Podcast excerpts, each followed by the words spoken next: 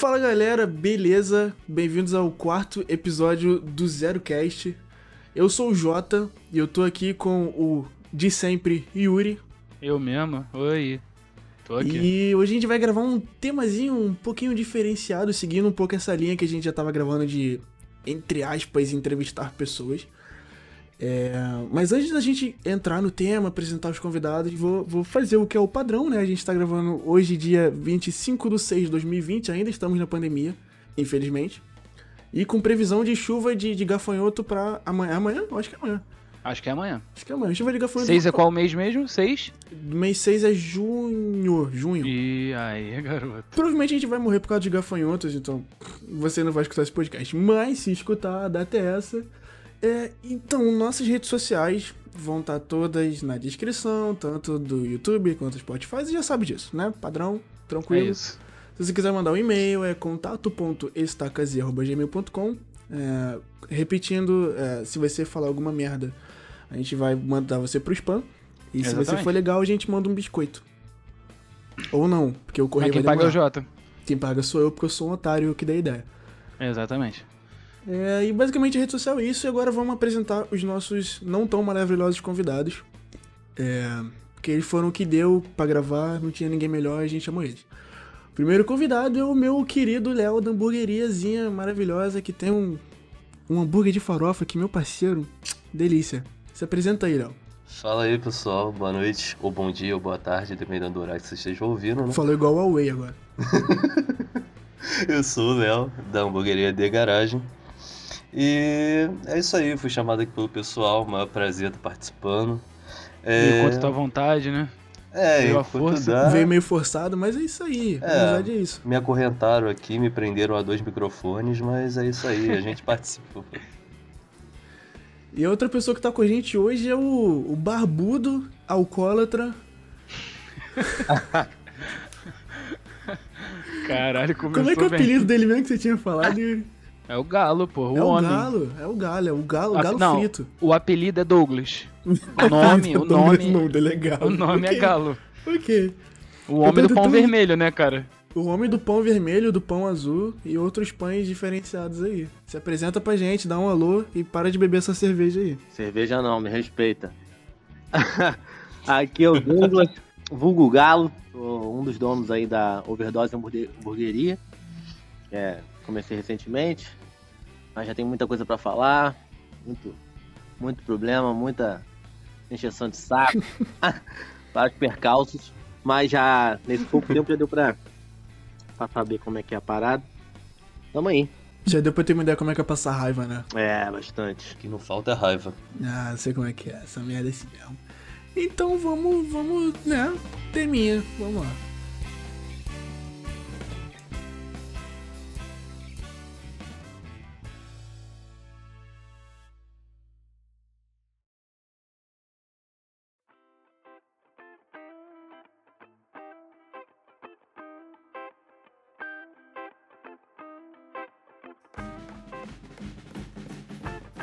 Tema de hoje a gente vai falar um pouco sobre cozinha, sobre como que é ter um negócio próprio, sobre como que é gerir essas coisas assim, tá ligado? Acho que tá certo, né? O, É, a gerir. palavra tá. gerir existe, assim, apesar de ser estupidamente utilizada, mas ela existe.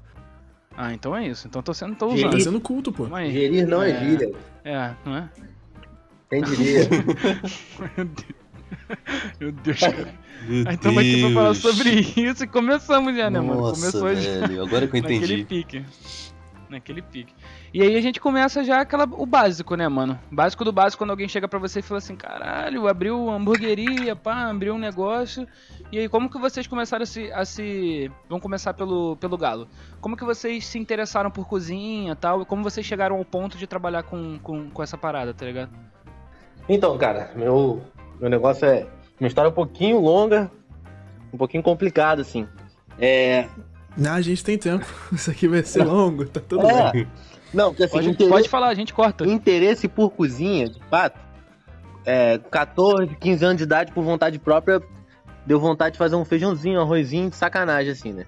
Sempre tive uma criação onde eu não fui obrigado a fazer nada em casa, assim, de, de cozinha.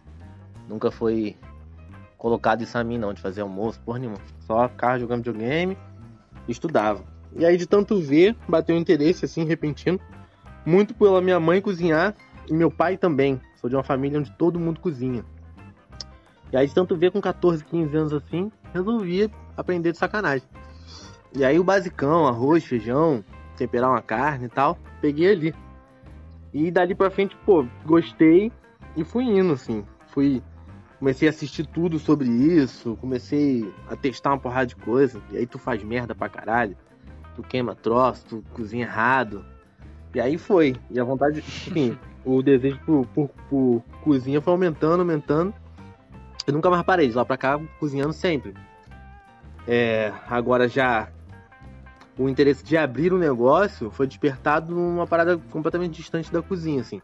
Eu sou formado em moda, né? Sou habilitado como designer, mas é um curso que te abre uma porrada de caminho para empreender, né, cara?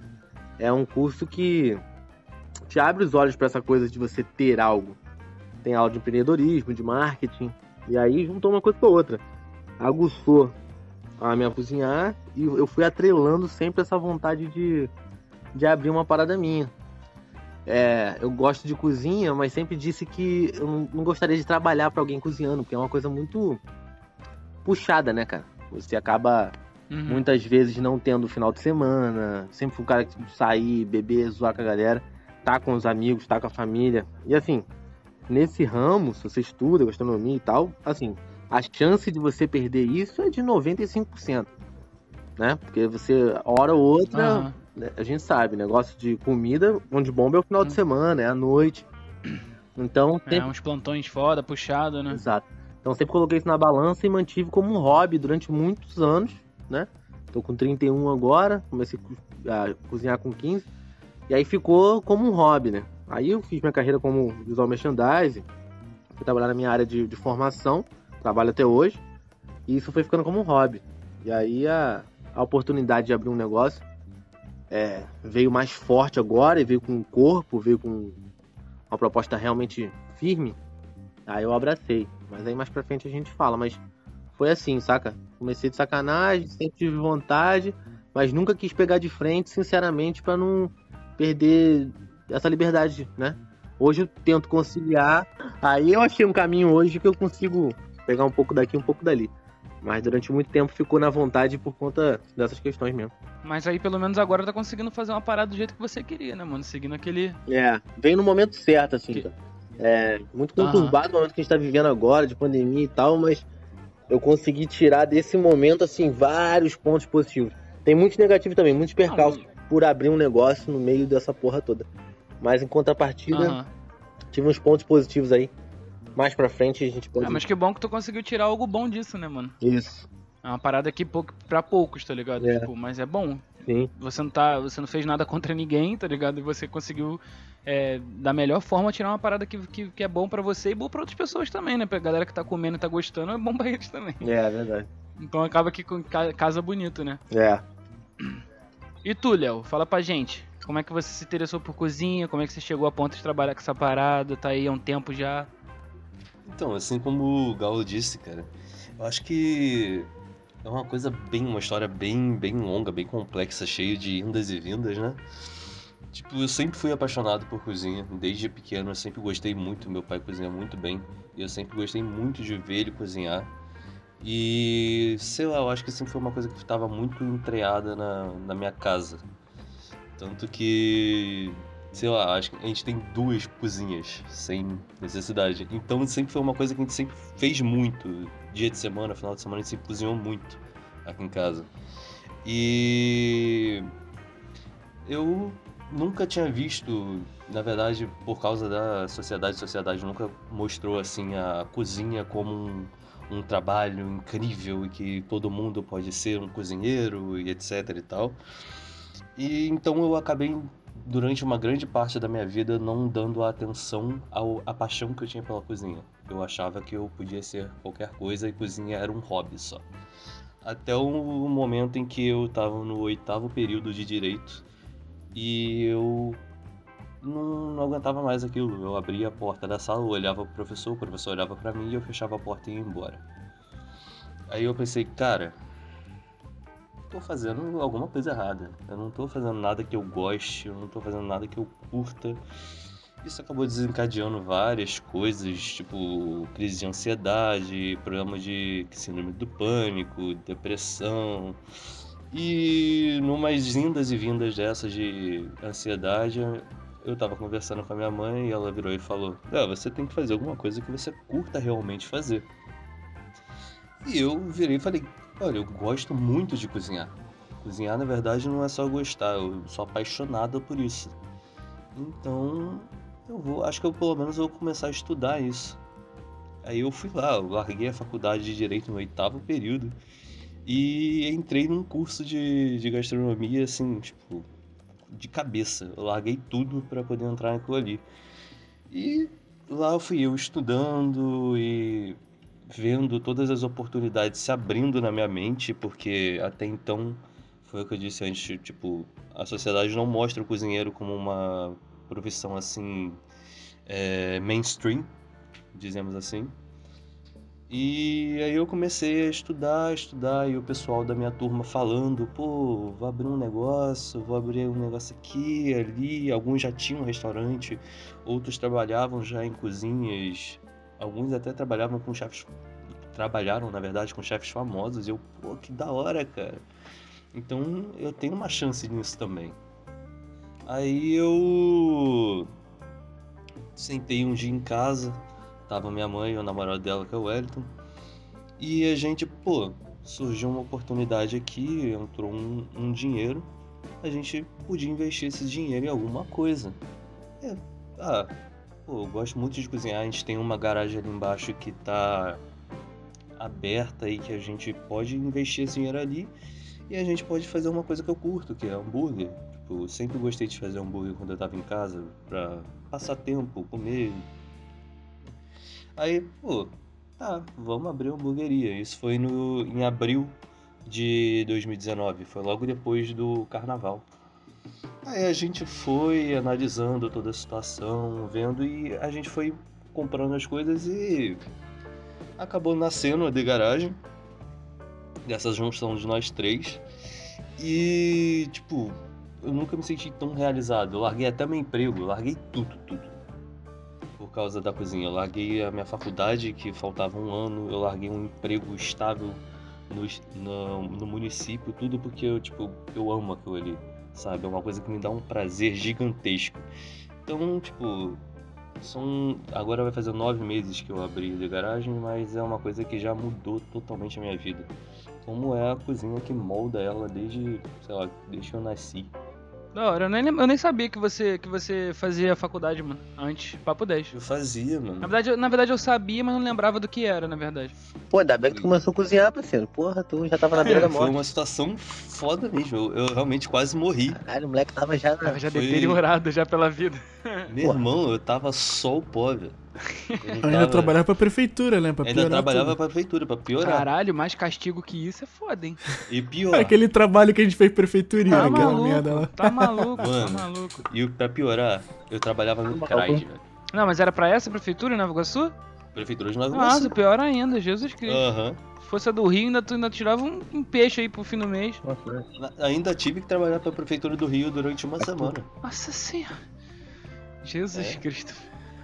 Foi lá, loucura. Prefeitura de Nova Iguaçu, desde que a Fone Pacheco pegou aquela chave, porra, só desandou, mano. Tá maluco? Foi dali que Aí fudeu começou a desmorar na tudo. porra toda. Pode ver, Nova Iguaçu. Porra, Nova Iguaçu só afunda. Pô, mano, é porque assim, a gente não soube valorizar a Fanny Pacheco, tá ligado? O problema todo é esse. Essa mulher tinha que ser prefeita de Nova Iguaçu, que aí daria certo. A gente deveria ter uma estátua dela ali na frente da praça do skate, pô. Na frente da, da prefeitura, pô. Tirar aquele bagulho feio que eles têm lá e botar ela. Aquele troço é Parada, feio em demais. bronze. Ela tem a cara furada, ela ia pavimentar a própria cara, só e abrir licitação falsa. Ela ia cobrar o dobro do orçamento pra pavimentar aquela cara toda furada. Ai, cara. Trabalhar pra prefeitura. é Mas foi capa da. Playboy, galera, pô.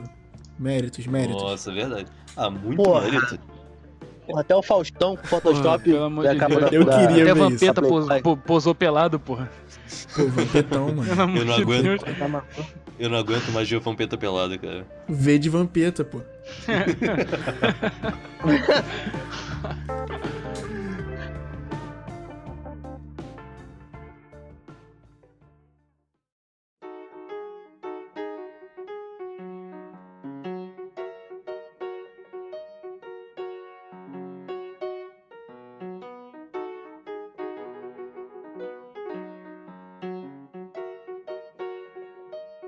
Agora, agora um- umas piadas à parte aí, tipo, é, uma parte, uma parada que eu acho muito muito importante pra qualquer profissão são inspirações, né, mano? Tipo, eu como videomaker tenho uma cacetada de inspiração. E assim, qual, qual a inspiração de vocês? Agora que começa a olhar, porque quem falou antes foi o Galo e eu sou justo. Sou tipo Deus. Tipo, Desse Roberto. podcast. Roberto, nossa, esse cara é um otário, mano. Pelo amor de Deus. Tipo, Roberto, branco, racista e rico. Mas, mas ele tinha um programa de demitir os outros, pô. Era maneiro, pô. Aí, o Léo deve saber que ele demitiu os outros também. Galo, talvez. Não sei se já deu tempo de demitir alguém, mas. Não. Pior que. Pior que já foram dois já. Aí, eu tô falando. Caraca, o Léo com dedo de fogo. Mas antes da, mas- mas- antes da demissão, do, antes do tiro, do tiro na carteira de trabalho, fala, e as inspiração? O que te inspira nessa parada? Então, cara, eu não tenho nada muito específico. Porque como a Gordon, gastronomia... Gordon Ramsay. Não, tipo... Eric Jacão, pô. Eric Jacão, cara, é brabo. Cara, o que mais me, me deixou assim, tipo, vislumbrado de que algum cozinheiro do Brasil pode dar certo. E quando eu falo certo, é na visão americana de dar certo, né? Porque se não for isso, a gente tá ferrado. Foi o Alex Atala, cara. Eu sou É, muito ué. fã do trabalho do cara. Eu sou muito fã porque ele consegue pegar uma coisa que o, o brasileiro caga que é o sabor do, da, da Amazônia e trazer aquilo pro mainstream. Eu acho muito da hora. Mas, tipo, não é uma inspiração, inspiração é mais um, tipo... É meio Pô, que um da hora. modelo, né? mano? É, um Uma modelo. assim. É Uhum. tipo um- uma coisa que eu posso olhar e falar, pô, posso chegar ali. É um ídolo, né? Pô. Tipo, tu dá uma olhada e fala assim, caralho, mano, esse é o cara. quero e ser tipo assim, eu eu quero quero, ser- ser, tão pica exemplo. quanto esse Sim. cara, tá ligado? É Fazer um coisas tão legais quanto ele. Aham, é um objetivo, chegar onde aquele Bravo. cara tá. Bravo. Tipo, eu, eu conheço um pouco do trabalho do Atala, o que eu conheço é por causa do, do Masterchef, tá ligado? Eu sou modinha, eu sou modinha assim. Ah, Mas, cara, mano, eu acho que sim, o, a moral que ele. A moral que ele tinha dentro do programa me fez pensar assim, eu acho que esse cara realmente é brabo, tá Aham. ligado? Cara, mas tu falando em modelo e principalmente no Brasil atual e falar do Masterchef, eu acho que não é nem modinha, cara. Eu acho que tem um, um peso, o Masterchef, principalmente no início, teve um peso muito importante pra formação de novos cozinheiros atualmente. É, com certeza. O Masterchef Porque- é inspiração de muita gente, tá ligado? Sim. Mano, eu comecei a me interessar por cozinha por causa de Masterchef. Aí. Aham. Eu nunca liguei pra Porque- cozinhar, nunca. Porque até então a cozinha no Brasil era aqueles malucos que vinham da, da França pra cá e abriam um restaurante. Uhum. ou um ou dois, por exemplo, o Alex Atala, que explodiu. E fora isso, cozinhar no Brasil era É, o uma coisa quase como... nordestino, a galera explo- explorando a, a, a- a cultura um mais, mais nordeste e tal, assim, pra, pra esse lado aqui que a, gente, que a gente mora, tá ligado? Aham. E era mais isso, assim. Era raro você ver alguém do Brasil, e eu falo, tipo, na nossa classe, não na nossa classe, mas na nossa área, exemplo, Nova Iguaçu, era raro a gente ver alguém virando e falando, pô, você é cozinheiro. E alguém virar e falar, pô, da hora. Não, alguém ia olhar e ia te julgar, ia falar, pô, tá maluco, cara? Vai ser engenheiro, vai ser advogado. Eu não conhecia É. ninguém que falava isso alguns anos atrás. Ninguém, Aham. ninguém. É, ninguém. e agora muita gente fala e tem esse sonho, tá ligado? Sim. Falar, O... pessoalmente, assim, não diminuindo essa, essa necessidade do, desse programa, realmente, pra difundir a ideia da, da gastronomia no Brasil foi muito boa. Pessoalmente, não me atrai, porque programa de competição, eu tendo a entender que eu não vou aprender nada ali, né? Tipo assim, Aham. não são programas É, que me ensinam. realmente. É, eu Aham. sou viciado em programas que me ensinam. Todos os programas Aham. que tem, todos, Multishow, Discovery eh, Home Health, papapá, essas paradas que ensinam, tem um cara ali na cozinha dele, explicando a receita, ensinando, eu gosto. Aí esses de competição, tem um roteiro, né? Tão forte, sim. é roteirizado pra caramba, justamente pra Sim, pegar a demais. grande massa, né? Então é uma faca de dois gumes, assim Sim. que pega um público amplo, isso é muito bom, difunde a gastronomia, né? Assim, pessoalmente, em contrapartida, eu não curto assistir. Já me inscrevi três vezes Caraca, Caralho, cara. e não assisti nunca tive a dez coragem. episódios inteiros, assim. Mas por- justamente eu me inscrevi porque eu sei que é uma visibilidade Não, com assim, certeza, é com certeza. Você É, cria uma então- imagem ali que você pode levar É. pro resto da vida e se basear nisso. tá Todos ligado? que participaram exploraram. Inclusive, eu conheci, eu conheci uma, desculpa interromper, é, eu conheci uma chefe num evento, porque eu trabalho com evento, então tem muita gente que tem, que tem o buffet e tal.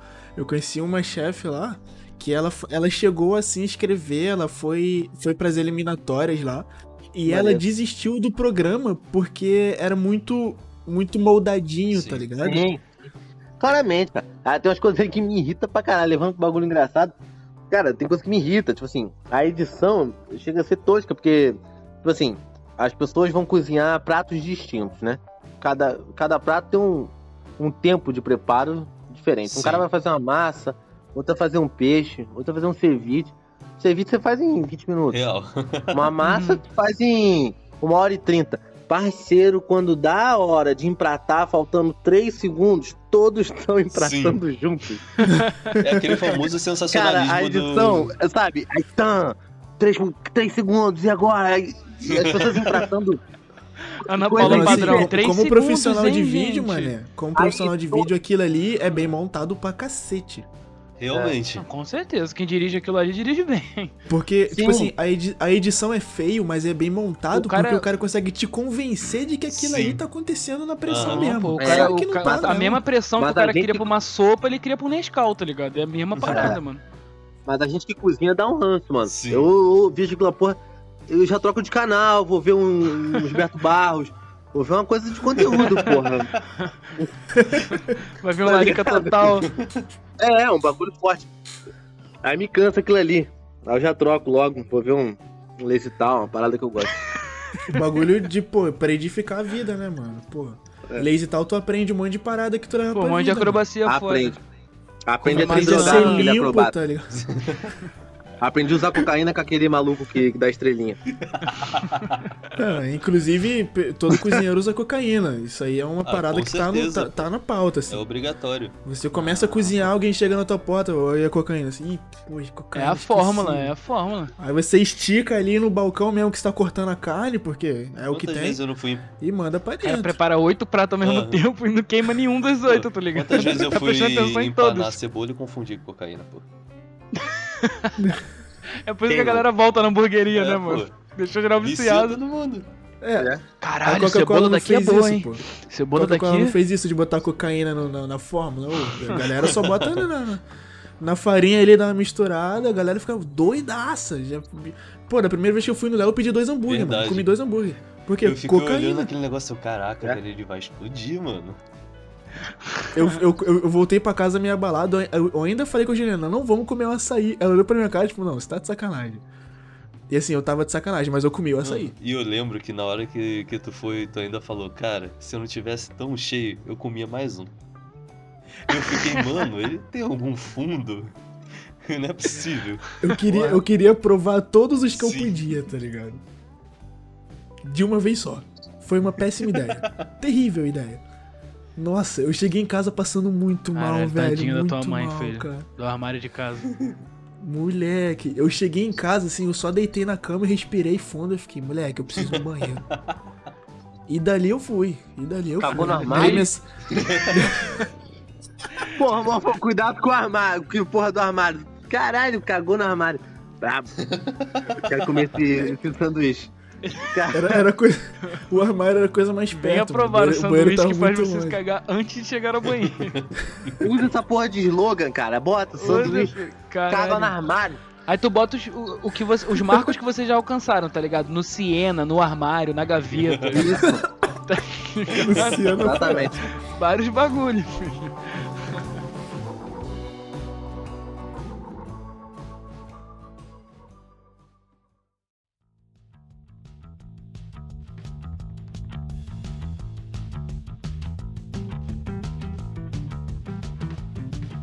É, e, e tu, Galo? Qual a tua inspiração aí nessa situação toda? Pô, então, meu negócio é um pouco mais alta gastronomia e tal, assim, bagulho meio Palmeirinha, Mana Maria. Pô, é só o melhor Porra, do brabo, melhor. então. brabo, brabo. O Ana Maria nem Edu tanto, mas Guedes, Palmeirinha é brabo. Palmeirinha é melhor, cara. O Edu Guedes, que fala manso. Mas ensino. É, Aí é o cara do. É o cara do. Ô Yuri, é o cara do X-Larica da, da esquina ali, É. tá ligado? Não, mas Pô, zoando, na- brincando. Ele brincando. vai de primeira, mas É. chega, né? Tô ligado. Não, tô zoando, tô zoando. Isso aí construiu quando eu era moleque, né? Eu era mais novo, eu assistia isso aí, aí GNT, os caralho, isso quando eu era moleque. Hoje, assim, um cara que eu respeitava, né, coitado, que foi pro caralho, é o Antônio Burdan, né? Uhum. Muito porque ele fazia um raio-x da comida, assim, interessantíssimo. Nessa de ficar vendo programinha de canal a cabo, eu bati com os programas do Antônio Burdan, e aí eram os que eu mais gostava. Os que eu mais gostava eram sempre do Antônio Burdan. Eu já peguei uma época que o cara nem cozinhava mais, que ele tomou ranço de cozinha. Então ele viajava o mundo comendo, enchendo o cu de cerveja, de uísque, de tudo que tinha de bom. Melhores bebidas, melhores comidas. O cara era louco por fritura, louco por carne. E ele rodava o mundo e um belíssimo escritor, assim. Ganhou indicação por documentário, né? É, Ele faleceu quando mesmo? Pô, cara, faz uns aninhos atrás, né? Foi Uns suicídio, dois, né? três anos, né? Foi suicídio por asfixia, sei lá, se pendurou. Complicado, É, aí- foda. É, mas ele relatava mesmo que ele era uma pessoa muito depressiva, Uhum. só que ele fazia um, um recorte visceral, assim, dos lugares que ele visitava. Ele é um cara cosmopolita, sempre ia pra lugar Tóquio, Londres e tal. E aí que chama muito a minha atenção uma vez que ele veio em São Paulo. Ele veio duas vezes em São Paulo. Quer dizer, tem dois relatos dele em São Paulo. Não sei se ele veio outras vezes, assim. E foi visceral, porque o cara não veio como todo gringo vem, come um bom sanduíche de mortadela lá no, no- no- na barraca do Zé, lá no mercado municipal. Que é uma delícia, né? Toda vez que eu vou a São Paulo, eu vou e realmente é muito boa. Mas ele não veio fazer esse recorte de São Paulo, muito menos do Brasil, né? Ele estratificou o que estava rolando no- em São Paulo. É incrível como ele vai relacionando a gastronomia com o perfil socioeconômico do local. E aí ele Foda, é retrata, aí ele retrata ali, porra, a miséria, desigualdade, e aí ele faz um mapeamento do Brasil já, e ele vai esticando e falando como o Brasil é desigual, e aí ele vai lá no sal, né, do, do fogaço lá, e em Aham. contrapartida ele passa, porra, numa rua com um monte de mendigo na, no caralho da rua, caralho. E não é tendencioso nem boçal. Ele fala de um jeito real.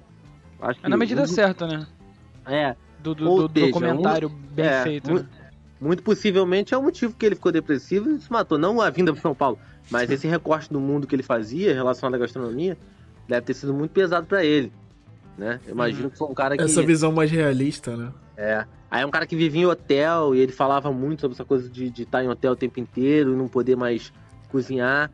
Ele tinha parado de cozinhar e começou a trabalhar com viajando, mas nessa de viajar, você não tem oportunidade de cozinhar, porque você tá sempre comendo comida de hotel, comida de restaurante, isso enche o saco, muitas vezes, né? Hoje em dia, às vezes eu trabalho a viagem, parece ser lindo ficar comendo em hotel fora. Eu sou um cara que odeio comer fora. É, odeio comer no shopping, não pode comer em casa, ou num lugar específico que eu me dediquei, e agora por necessidade de comer fora eu não suporto. Então o cara que Uhum. viveu esse ciclo e é muito realista e muito sincero. Então é um cara que eu levei assim como, como referência. Só espero não chegar onde ele chegou, porque foda, né? Complicado. Não, tirando a parte do suicídio, tá- chegar onde ele chegou tá bom. Pô, a É, parte tem final é complicado, sabe? É, eu até tá recomendo, tem vários livros incríveis, assim, documentário. Há um tempo atrás que tinha até Netflix nos documentários dele. É bem maneiro. A Netflix tem muito, muito conteúdo de culinária, né, mano? Tem. Eu tava, pesqui... Muito tava dando uma pesquisada outro mesmo. dia e falei, Porra, muito bom. caraca, muita Tem coisa. uns de. É porque, assim, se eu fosse falar de referência agora, eu falaria dos últimos que eu vi Tá sobre street food lá. Tem um documentário que é só de comida de rua. Caralho, que tem uma porra das asi- asiática que faz um bagulho desde, sei lá, sabe, milênios, que é feito da mesma maneira. Técnicas tradicionais que estão morrendo. Acho isso incrível. Técnica tradicional Caralho, de, de pão. Sabe, coisas que vão morrer, cara. Se aquela velhinha não passar pra alguém que segura a pica de fazer aquilo ali, aquilo vai morrer, não existe. A indústria vai engolindo, né? Não lembro o nome, né? Pode ser Chun Chan Chan, pô, provavelmente. Estilo Chun Chan Chan, eu acho. Mas é, são referências também. Essa galera que faz comida de rua. E aí, é incrível que tem uma galera que faz comida de rua e ganha indicação de estrela Michelin, mano. Sim. Caralho. uma tailandesa, né? Cozinhando na fucking rua. Tem estrela Michelin, bagulho. É incrível, Incrível. a história dela. E, e tem muito restaurante mano? caríssimo aí que não tem, né, mano? É. Os exato. caras cobram mil pila por um pratinho e não, É. não, não consegue chegar no que o cara ali na rua conseguiu, mano. O extremo É. estilo é muita coisa, velho. Tá doido. Mas de um tempo pra cá, as pessoas falam muito sobre a gourmetização das coisas, mas é um fenômeno natural, porque de uns tempos pra cá, olha-se muito mais pras ruas, sabe? Eu, de formação, sou designer de moda. E eu vejo isso refletido tranquilamente na gastronomia. Sabe? Tudo é comportamento. Moda é comportamento e gastronomia é mais comportamento ainda. Eu nem sei equiparar aqui quem é mais comportamento, se é gastronomia ou, ou se é moda. Os dois dão o braço, dão a mão e caminham juntos, né? Então, esse recorte de do que as pessoas fazem, como elas estão vivendo, isso sempre vem pra superfície pro lado da gastronomia ou da, É, é a elitização, né? É a elitização da comida. Aí de um tempo pra coisa cá, que olha-se muito pra acessível. comida de rua. É.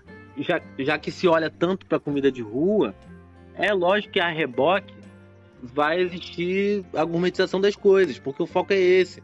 Então quando chega, né, no underground, quando chega no, no- na massa, no, no popular, é, as pessoas vão pegar assim ali o milho cozido e dar uma inventada, porque isso é tendência, porque isso está sendo discutido em todos os níveis, da alta gastronomia até a barraca do seu Zé, está sendo discutido a comida de rua, né? O olhar tá cada vez mais para isso. Caralho, que maneiro. É uma visão de cano que eu não tinha, tá ligado? É, e, tipo, é um bagulho que, que eu, ve, eu reparei de uns anos pra cá. É, começarem a, a, a dar ênfase pra uns bagulhos que eu nunca ouvi antigamente ninguém falando sobre, tá ligado? Uhum. Tipo assim, por exemplo, o lance da, da, da textura da comida estar acompanhando 100% o sabor da comida. Antigamente, pra mim era só ser gostoso e boa, tá ligado? Mandou pra dentro, é aquela. Hoje em dia, eu sempre vejo alguém falando de textura, porque é textura, porque eu não sei, tipo, co- como isso aconteceu, tá ligado? Uhum. Tem que ter É umas mudanças que vão acontecendo tão gradativamente que quando tu vê, pum, já aconteceu. Eles vão criando. Você tá no meio dela e é, isso aí. Eles vão criando protocolos de como são pratos. e tempero. Tempero. Tempero e É, tipo. Outro dia eu tava até, tava até zoando com, com a minha mãe que, tipo, um dos meus pratos favoritos de. de- é, é o que eu chamo de prato de solteiro, né? Aquele bagulho que a gente faz quando não tem nada pra fazer na cozinha. É miojo com linguiça frita e ovo cozido. Clássico. Pô, tem crocância no meu prato que é linguiça frita, tá ligado? Eu pensei em tudo, mano. Eu pensei no, pô, isso aqui é um prato Perfeito, né, cara? refinado. Aí, tipo, é um bagulho. É, esse tipo de parada de elitização de comida, eu, eu, eu comecei a reparar essas paradas por conta de programas mesmo, igual o Masterchef. Que, Aham. cara, é, eu vejo os caras fazendo lá uns pratos, por exemplo, que assim, eu nem sabia que existiam, com produtos que eu não fazia ideia que eram reais. Teve um programa que eu vi na Netflix, que eu não vou lembrar o nome agora, mas era tipo, eles. Todo, todo episódio eles tinham que fazer um prato de um país diferente. Teve um que os caras cozinharam com, com ouro, mano. Sim. Que isso. É. Eles, É. fiz- eles fizeram um, um peixe com ouro. Tem Eu sim, fiquei, pô, folhinha de puta ouro. merda, nego. Bizarro. Mano, eu queria Acho muito. Aí eu já mas acho, aí eu, aí eu já acho meio, meio Eu forçadão. queria muito É, entender a eu vibe disso, sabe? De tipo. Não, o prato foi super elogiado, mas, mano, O que é ouro, acontece? tá? Mas foi elogiado por causa do peixe, não por causa do ouro, tenho certeza, tá ligado? É. Não, é. Eu acho uma grande palhaçada, assim. A tendência gastronômica é correr pra outro lado, cara. É, mais uma vez. Pra simplificar, mas eu- né? Eu, eu sei que o tema é, é- é gastronomia, não é moda, mas é impossível porque são as minhas duas áreas de atuação. É, você confronta as coisas. A tendência global, né? Tanto pra moda, gastronomia, ou seja, comportamento humano, é você tender pra sustentabilidade. é Você ten- tender pro onde o menos é mais. Onde o simples, bem feito, é melhor do que tu ficar viajando, sabe? Forrar, ficar fudendo a porra do ganso, enchendo o fígado, sabe? A tendência global é pra outro lado. Pra mim, um cara que tá fazendo isso, de botar ouro, um cara que tá fazendo coisa com fogar, achando que tá tirando onda com caviar, pra mim é um cara cafona. Fora do que tá rolando, sabe? Porque se você Aham. pensar, os caras premiados de hoje são caras que estão pegando a matéria-prima simples ou uma matéria-prima inexplorada da Amazônia, de lugares ermos, O e aí tá explorando Alex esses Atala. insumos de uma maneira. É, exato. Ele é um dos caras que faz isso. Pega insumos inexplorados e Formiga. dá outra cara, dá uma realidade de, de, de gourmet. É essa galera que tá tirando onda, não o otário lá que vai porra, Aham. fazer, Pô, botar o ouro. maluco, o maluco consegue pegar uma formiga, colocar no prato e te dar uma sensação de jambu. Eu acho isso incrível. velho. É, pô. Só que, claro. É uns pequenos É. detalhes que transformam o bagulho num negócio grandioso, sim, né? Mas. Pô, vi os caras fazendo caviar com sagu. Vocês conhecem sagu? Ah, nossa, sagu é Aquela muito bolinha bom. de tapioca. Sagu é maravilhoso. Então, os caras fazem, os caras botam molho de ostra e deixa curtindo a porra do sagu e o cara faz caviar com sagu, cara. Caraca. Olha essa porra. Então, deve ter o mesmo sabor. Sim. E por. Se bobear, tem. Sei lá, bobear- se bobear é até melhor, mano. É, Cinco conto, foda-se. né? Mano, mas o que o Galo falou. Ainda mais dependendo do público que vai comer aquilo, né? Aham. Mas Tem gente que não diferencia. Porra. o que o Galo falou é muito verdade, cara. Eu vejo muito isso. A gastronomia, ela sempre anda muito ligada com a moda. Muito, muito ligada. Não é à toa que os principais polos das duas são no mesmo, mesmo lugar, que é na França. Tipo, em Paris. É, é o grande pico da gastronomia o grande pico da moda.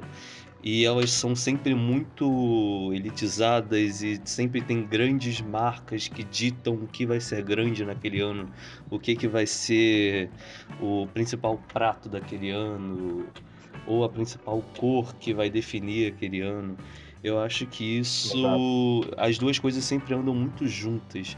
E em vez de elas andarem e evoluírem, não, elas andam e tentam ficar repetindo o mesmo, sempre o mesmo. Você pode ver que é muito difícil você ver uma criação de um prato e de uma técnica nova atualmente. É muito difícil você ver, tipo, ah, criou um, um prato novo com uma nova, uma- um novo tipo de cozimento. Não. O pessoal vai pegar o Não. mesmo que foi utilizado antes, refazer e ficar colocando uma marca e vendendo aquilo com um valor exorbitante.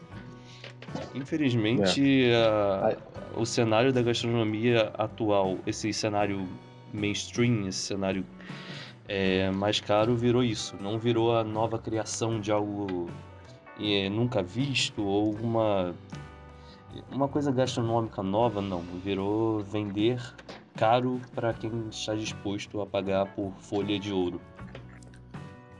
É. E aí tem uma, tem uma tendência molecular, né? Essa galera que faz essas reduções em, em espumas, em cápsulas, em É, isso eu tenho visto sim. bastante, mano. é, micropartículas de comida, que é uma tentativa ali de, um- de uma, de uma versão contemporânea.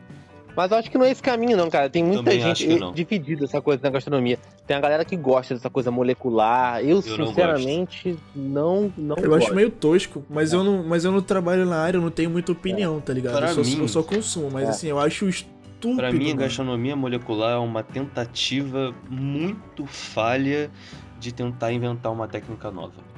Muito Exatamente. falha. É uma, Inovação é uma inovação tentativa tem muito plástica, se assim posso dizer. Uma É, coisa que é. você come e você sente que, tipo, nossa, qual é a graça disso, sabe? Não tem.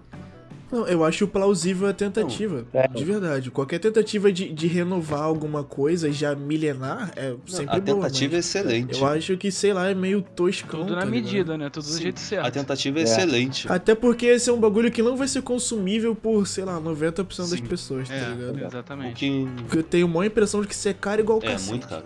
Não, é sim. Mas isso aí seria comparado, mais uma vez, perdão aí, obséquio, que eu vou falar, mas é a mesma coisa da alta costura. Esses caras são pessoas que tentam dar um insight de, de uma nova tendência, para aquilo ali ser explorado até chegar na massa e tal, chegar numa, numa tendência de cozinha, uma tendência de moda. Mas tem coisa que vai, tem coisa que não vai, cara.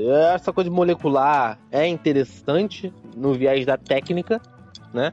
Não acredito que no viés de, nada, assim. eu Acho que é só a técnica. A técnica é incrível. Os caras trabalham com crioginação, né? Bota ali, congela. e- É, pra você Bota aprender cápsula. é algo muito louco, é muito interessante você aprender, mas na prática é uma coisa que, tipo, é, é mais visual e é mais interessante você descobrir como foi feito do que a experiência de comer o prato. Exatamente. É. E vamos lá, vamos ser bem sinceros, Pô, mas- né? Muitas vezes isso é. Muitas vezes não, né? A, a classe que consome isso mesmo, na ponta, lá em cima, quem consome isso aí, muitas vezes é uma gente desinteressada em gastronomia, né, cara? Sim. É uma galera que tá interessada em, em gastar um barão, né? É uma galera que É tá. dizer que pode Não, eles estão interessados na experiência, né? É, mas É. muitas vezes não é uma pessoa. Como é que eu posso explicar? Por exemplo, eu de tanto cozinhar, imagino que o nosso amigo aqui também, de tanto cozinhar, a gente acaba tendo um, um paladar um pouco mais amplo. Porque de tanto experimentar, de Sim, cozinhar sim. e de ver, de ler. Tem coisa que eu nunca comi na vida, mas de estudar, de ler, é, eu já tenho uma expectativa do que esperar e tal. Ah, você já tem uma então noção do que você vai que sentir. paga, paga a grana pra consumir essa coisa molecular, essa coisa, né, novidade. Será que esse cara tem, sabe? Entendeu o que eu tô falando? Será que é um cara que tá aberto e, e já tá esperando alguma coisa? Tem uma base pra, pra experimentar aquilo ali e ter a sensação toda? Eu acho que não, às vezes é só um cara que tem um barão no bolso e foi pra impressionar uma gata. Sim, E aí vai enfiar aquele molecular ali, ele vai falar que não. Ele nunca vai sair dali falando que foi ruim, porque, porra, É, gastou mil um reais no barão ali, né? É. Mano, se eu pago um barão numa comida, eu vou falar que é a melhor comida do planeta. Exato, porra, mas eu dei mil reais no bagulho. Exatamente. Ninguém quer sair como Pô, otário, tá ligado? Eu me lembro que eu, eu fui comer uma vez, que o Galo até falou que não gosto de comer no shopping, mas eu sou, eu sou um merda que de vez em quando eu como. Não, por obrigação, É, né? eu fui. É, tipo assim, eu fui comer numa da, da- é, numa daquelas grill maluca cara pra Aham. cacete, tá ligado? Pilar Grill, provavelmente. Não, era, era, era outro grill, não era Pilar Grill, Pô, não, mano. Era um comida bagulho a realmente peso que. de shopping. eu Grill tenho George ódio, Ford, Mas dá né? pra fazer um podcast só disso, do ódio que eu tenho de comida de peso no shopping center. Mas continua aí a pauta. Moleque, eu dei, tipo assim, foi depois de um trabalho, a gente. Eu, eu faço, eu faço muito ensaio, eu acordo tipo 3 horas da manhã pra ir pra praia fazer ensaio. Voltei acabado, já era tipo meio-dia, uma hora, que a gente atrasou muito. Aí foi eu e o, o, o fotógrafo e o moleque do drone comendo no shopping. já transou. Chegamos muito. lá, depois de, de muito movi depois de muito movimento. Entendi a mesma coisa. É, a gente já transou muito. Eu, fotógrafo, apresentador, o goleiro Bruno. Atrasou muito. Pô, a gente tá cheio de fome, transou ma- muito. mas a primeira coisa também, assim, não é como se fosse um problema. Hum. A gente chegou lá, mano, e decidimos comprar aquelas porção de, de churrasco, Nossa de- senhora. Que, que, vem- que vem no tabuleiro. Tabuleiro não, vem, Na tem pedra. uma pedra, né? vem, vem num ferro. Moleque, 95 reais. Meu Deus. Eu nunca tive tanta raiva na minha vida de uma comida merda igual Nossa aquela. senhora. Nunca brava. tive tanta raiva. Porra, velho, e assim, a pedra estava fervendo, o que era padrão. A carne tá fria. Só que antes, antes da gente conseguir tirar e botar no prato, tinha carne que tinha queimado Nossa. É. Que na isso, pedra. velho. De tão quente que ela tava. E assim, foi muito rápido. Ou Ela chegou, a gente foi tirar e tava queimada. Ou então ela queimou antes, pode ser isso Com também. certeza. Então, isso eu, eu sempre, sempre que alguém me pergunta, eu falo, não, mano, tava da hora. Pô, gostoso. Pô, é porque é 95 reais também, né, mano? Mas isso aí é um exemplo da merda. coisa que vem lá de cima e fica cafona depois que chega no, Sim. na massa. Porque essa tendência de, de você ter a pedra, isso é muito antigo já até, né? Você Aham. vai no, num steakhouse foda lá fora, a porra vem na pedra, fumegando e tal. Aí vai um idiota que mora na Barra da Tijuca, que fez um curso de gastronomia, vai pra, pra Nova York, ele volta, ele quer implantar isso aqui. E aí começa as loucuras. Aí começa shopping center, começa a enfiar essa porra de lugar. E aí vai ficando cafona, e além de cafona, vai perdendo a qualidade, porque a galera vai jogando ali qualquer coisa. O que importa é o ferro, mais do que a comida. A nego se importa com o ferro fumegando, mas não se importa na comida, tá ligado? É onde eu falo, onde é menos é mais. É mais Aí o, status porra, de estar comendo inve- do que a comida em si. É. É um investimento, é comprar Sim. aquele ferro todo, caralho, logística disso, o cara lavar aqueles ferros. Imagina o cara lavando aqueles ferros lá atrás, você não sabe a logística da coisa. E aí acaba que a comida fica em segundo plano e o que veio só o ferro fumegando ali. É igual o caneca zero grau com cerveja quente. Caneca gelada, tricada, cerveja quentaça, acabou de tirar o depósito. É, o cara borrifa um bagulho ali, bota no congelador, ela fica russinha. A, Ah, pedra, cerveja a tá carne sendo na tirada pedra, quente, porra. a carne na pedra é o iPhone da comida. É a, a promessa que vem sem resultado. Exatamente. E, mano, eu te juro que a carne não tinha gosto de nada, mano. Nada, nada. O bagulho que parecia que nem foi temperado, mano. Eu fiquei, cara, 95 Eles pontos, já velho. cortaram um boi e Tá tacaram na, na pedra já, pô. E assim, eu, eu quando eu fazia esse trabalho, eu tiro 250. Aí eu já tirei uma. No mesmo dia, eu tirei a parte da passagem e a parte do, do- desse, dessa comida. Eu fiquei, mano, eu, eu preferia comer pão quando eu chegasse em casa. Perdi mó dinheiro comendo essa merda. Prejuízo. É. Eu vou ter comprado um misto quente, mano. 5 conto, vou estar felizão. Pô, Eu sou suvina pra, pra comprar comida, mano. Eu sei que eu faço as paradas maneiras, então quando eu vou comer num canto, opa, eu prefiro pagar barato num podrão que eu sei que é gostosão do que pagar caro num bagulho zoado. Vale muito. Não, você tá 100% Eu não- certo. Eu Hoje em adoro dia eu só faço isso. comendo, mas se eu tiver certeza, ou pelo menos um indício de que aquilo ali é bom, porque eu não boto meu dinheiro em qualquer coisa não, porque, porra, é mó sacanagem, porque eu sei como é que faz, é possível fazer melhor, e o cara cobrar a cara por uma coisa que eu sei que dá pra ser melhor, me dá uma raiva, porra. Um tempo atrás eu, pô, abri o iFood, eu comecei a olhar aquelas mães de hamburgueria artesanal. Pará, um monte de parada, um hambúrguer disso, hambúrguer daquilo, recheado, parará, hambúrguer de pimenta biquinho. Aí eu fechei o aplicativo, fui na esquina e comprei um podrão, tá ligado? É. Mano, por que, que eu vou perder meu tempo com isso? Se eu vou comprar um podrão que eu sei que é gostoso a beça ali do lado e ainda vem com um copo de refri, mano. Só, É. E a batata frita pequena. É. Por só 5 reais. Então assim, por quê, né? Eu ia gastar trintão no, no hambúrguer artesanal que eu não sei se é bom. E já, já teve um show comprado e falar, caraca, isso aqui é horrível. Por que, que eu tô Às comendo vezes isso? eu olho É, pro pessoal mano. chegando E- comprando, eu penso. E é, e é uma Eu porra, não vou nem falar que é o do Léo, eu não vou nem falar que é o do Léo. É. e é uma porra de um hamburgueria, fiquei um pouquinho de pé atrás de entrar, porque eu sei que é um nicho de mercado exploradíssimo já, né? A galera abre hamburgueria né, nem por querer cozinhar e fazer um hambúrguer maneiro, porque É, ganha sim. dinheiro fácil. Então é um mercado que muito mais tem. complicado de trabalhar. Mas, mas mais pra frente, nas outras pautas, a gente vai falando. É, isso aí é, esse é assunto pra daqui a É, pouco. um Vamos ramo de guardar o ódio pra depois. Complicado, é.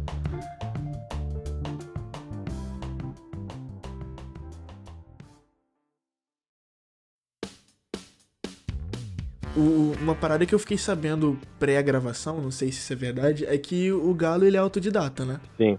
E o, e o Léo, não, o Léo fez curso. Uhum. Tipo, vocês acham que é, tem alguma diferença muito grande no aprendizado da coisa quando ela é, é, ensinada por alguém ou quando você aprende sozinho? Olha, Quem começa? No, no lance da cozinha, pelo menos. Tem out- outras áreas eu não, não quero saber, não. Quero da cozinha. Tira 0 e 1 um e começa aí, não sei.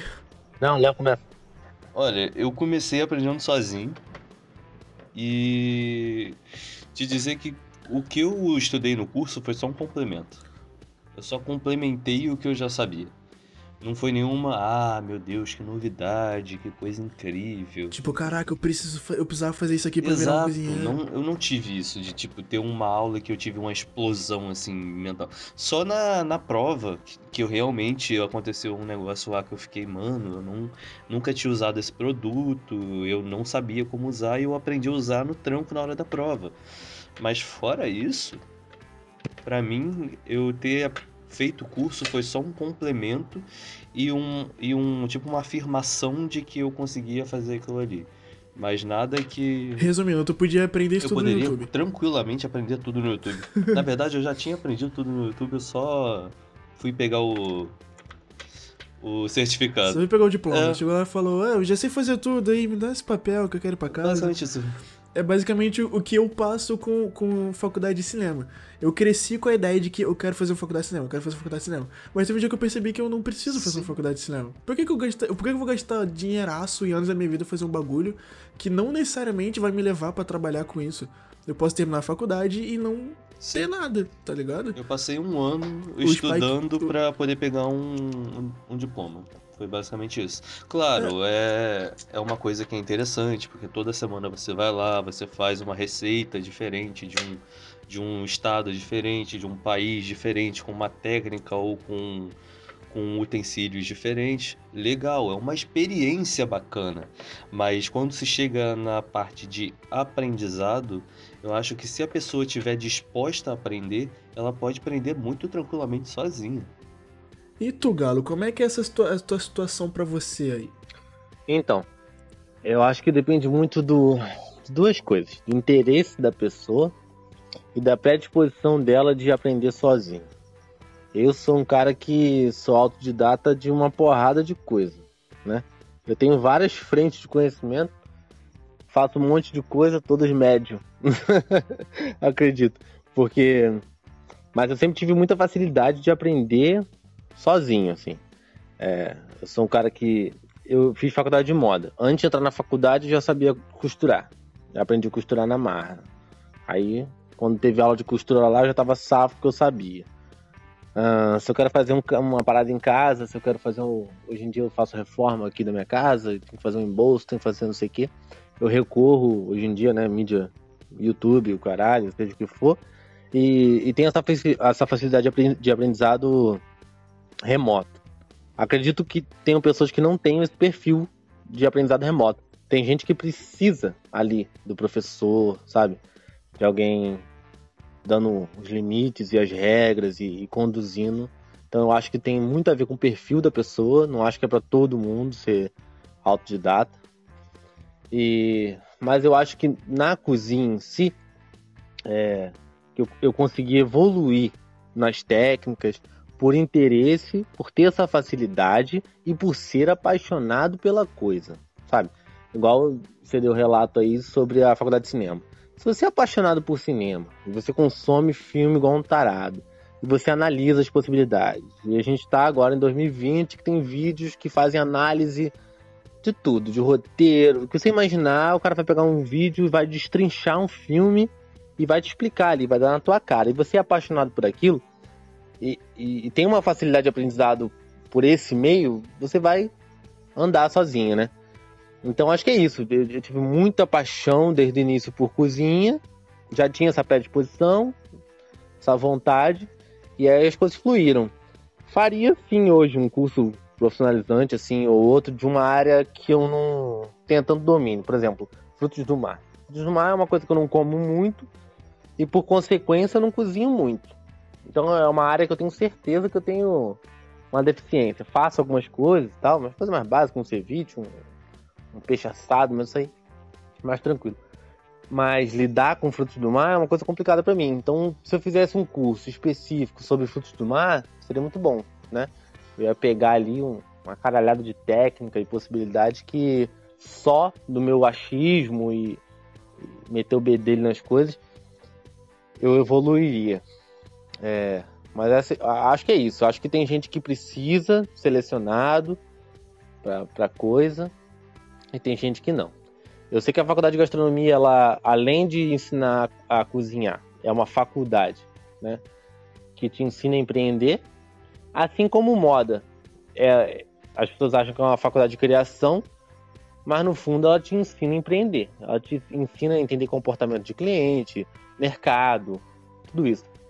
Então, de repente também o fato de eu ter feito uma faculdade antes para abrir um negócio hoje foi bom eu ter feito essa faculdade antes. Agora imagina um cara que não fez nenhum nem outro, só sabendo cozinhar, eu fico imaginando se ele vai ter uma facilidade de abrir um negócio. É um pouquinho mais complicado. Para abrir um negócio, você tem que ter uma, uma noção muito forte de público, de consumo, o que as pessoas querem, o que elas esperam. E assim, isso não foi autodidata, isso eu só aprendi por meio da faculdade. Cozinhar por cozinhar, né? Todo mundo tem uma avó, uma mãe, um pai, alguém na família que cozinha muito bem. É uma coisa, né, nativa. Nasceu aquilo ali, foi, né, pela cultura, vai fazendo e faz muito bem. Agora, já no ato de empreender com comida, eu já não sei se você não tendo algum tipo de formação, se é possível, sacou?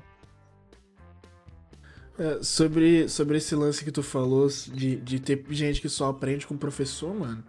Isso é um bagulho que eu acho, assim, extremamente doido, porque, cara, eu, por exemplo, é, quando eu vejo. Você falou do filme. Eu vejo um filme, eu consigo entender como a iluminação dele foi feita, eu consigo entender como ele foi dirigido, como que foi a direção de fotografia dele. Mas eu tenho um amigo que tem que fazer curso uhum. para poder entender Sim. as paradas, tá ligado? O, o que na minha cabeça não faz nenhum sentido, porque, pô, eu, eu bato o olho no bagulho, eu sei o que tá acontecendo ali. E, e para mim, todo mundo que trabalha, trabalhava com, como videomaker sabia também, mas não necessariamente, sabe? É, eu acho que isso, isso, isso se torna mais que. É, eu acho que a faculdade, o curso é necessidade, necessidade para essa galera, assim mesmo, sabe? A não ser que você queira um diploma, né, mano? Diplomas, hoje, até hoje em dia, eles, eles conseguem empregos, é. é, é E tem gente que consome é. Tipo, eu Pode mesmo. Eu, eu, ia falar que eu mesmo ia, eu teria muito mais oportunidade de emprego se eu tivesse um diploma. É. Nem que se fosse em rádio e TV, tá ligado? É. Qualquer coisa relacionada a isso, mas tem muito trabalho que eu não consigo é. por não ter tem informação gente... nenhuma, mano. Eu só peguei a câmera e Mas entendi como é também é que tem gente que consome, é, não falando de curso, falando de universidade. Tem gente que consome a universidade de um jeito ruim. Né? Tem gente que entra na universidade também já achando que sabe de tudo e o caralho e consome errado. Que às vezes tem um corpo docente muito bom ali, uma galera que tem a agregar para tua cabeça e tu consome errado. Eu me formei na faculdade e vi uma galera que não entendeu o curso, sabe? É, eu terminei o curso muito satisfeito, mesmo achando que eu não ia trabalhar com moda. Acabou que eu comecei a trabalhar com moda. Mas eu achei que eu não ia trabalhar com isso. Mas, cara, me despertou uma série de coisas, porque eu tentei sugar ali de uma galera. E era uma galera de mercado, não era uma galera acadêmica só. Era uma galera que botou na prática, é dono de empresa, tem professor ali que é dono de empresa, uma porrada. E aí eu tentei sugar o máximo daquilo ali. Então também entendo a predisposição da pessoa de sugar daquela galera ali o melhor, né? O, que vai valer para você. Tem coisa que não vale, tem coisa que vale. É. é.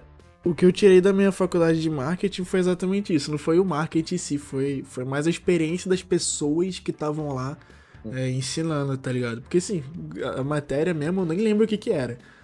Mas o, o que eles passaram como profissionais é um bagulho que, assim, mano, se você.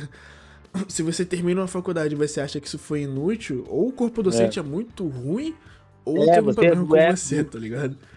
O que na, na, na, normalmente o problema Muita é contigo, o aluno, Muitas vezes o aluno ele não, não tá preparado, às vezes é muito novo. Sabe? Sim. Às vezes tu acabou de sair da escola, já entrou na faculdade, tu é novo, tá a cabeça em outro lugar. Eu tenho um exemplo. Tá é... aspirando outras coisas e você não consegue consumir da melhor, na, da melhor maneira aquele conteúdo ali. Tem muita gente inteligente no... ali dentro. Na universidade tem muita gente para dividir conhecimento que é bom abrir o ouvido e captar mais. Eu era mais novo quando eu fiz faculdade, se eu, fosse, se eu fizesse agora uma, acho que seria mais proveitoso ainda. Eu faria gastronomia hoje. Até acho que uns 4 ou 5 anos atrás eu prestei vestibular de novo. Porque minha faculdade foi 100% bolsa, né? Fiz pra onde, pá. Passei. Deu tudo certo. Aí eu estudei mais um pouco. E para gastronomia, a nota de corte que, que pesa é exata. E aí eu consegui uma nota boa e tal. E aí, na, na faculdade de moda, eu consegui uma nota de, de redação muito alta. E sei lá como, quando eu fiz pra gastronomia, a minha nota de redação foi lá embaixo e a minha de exata foi lá no alto. E aí não consegui. Mas eu faria. Faria porque eu acho que tem uma troca muito grande dentro da universidade que é, é interessante sim. Consegue tirar alguma coisa.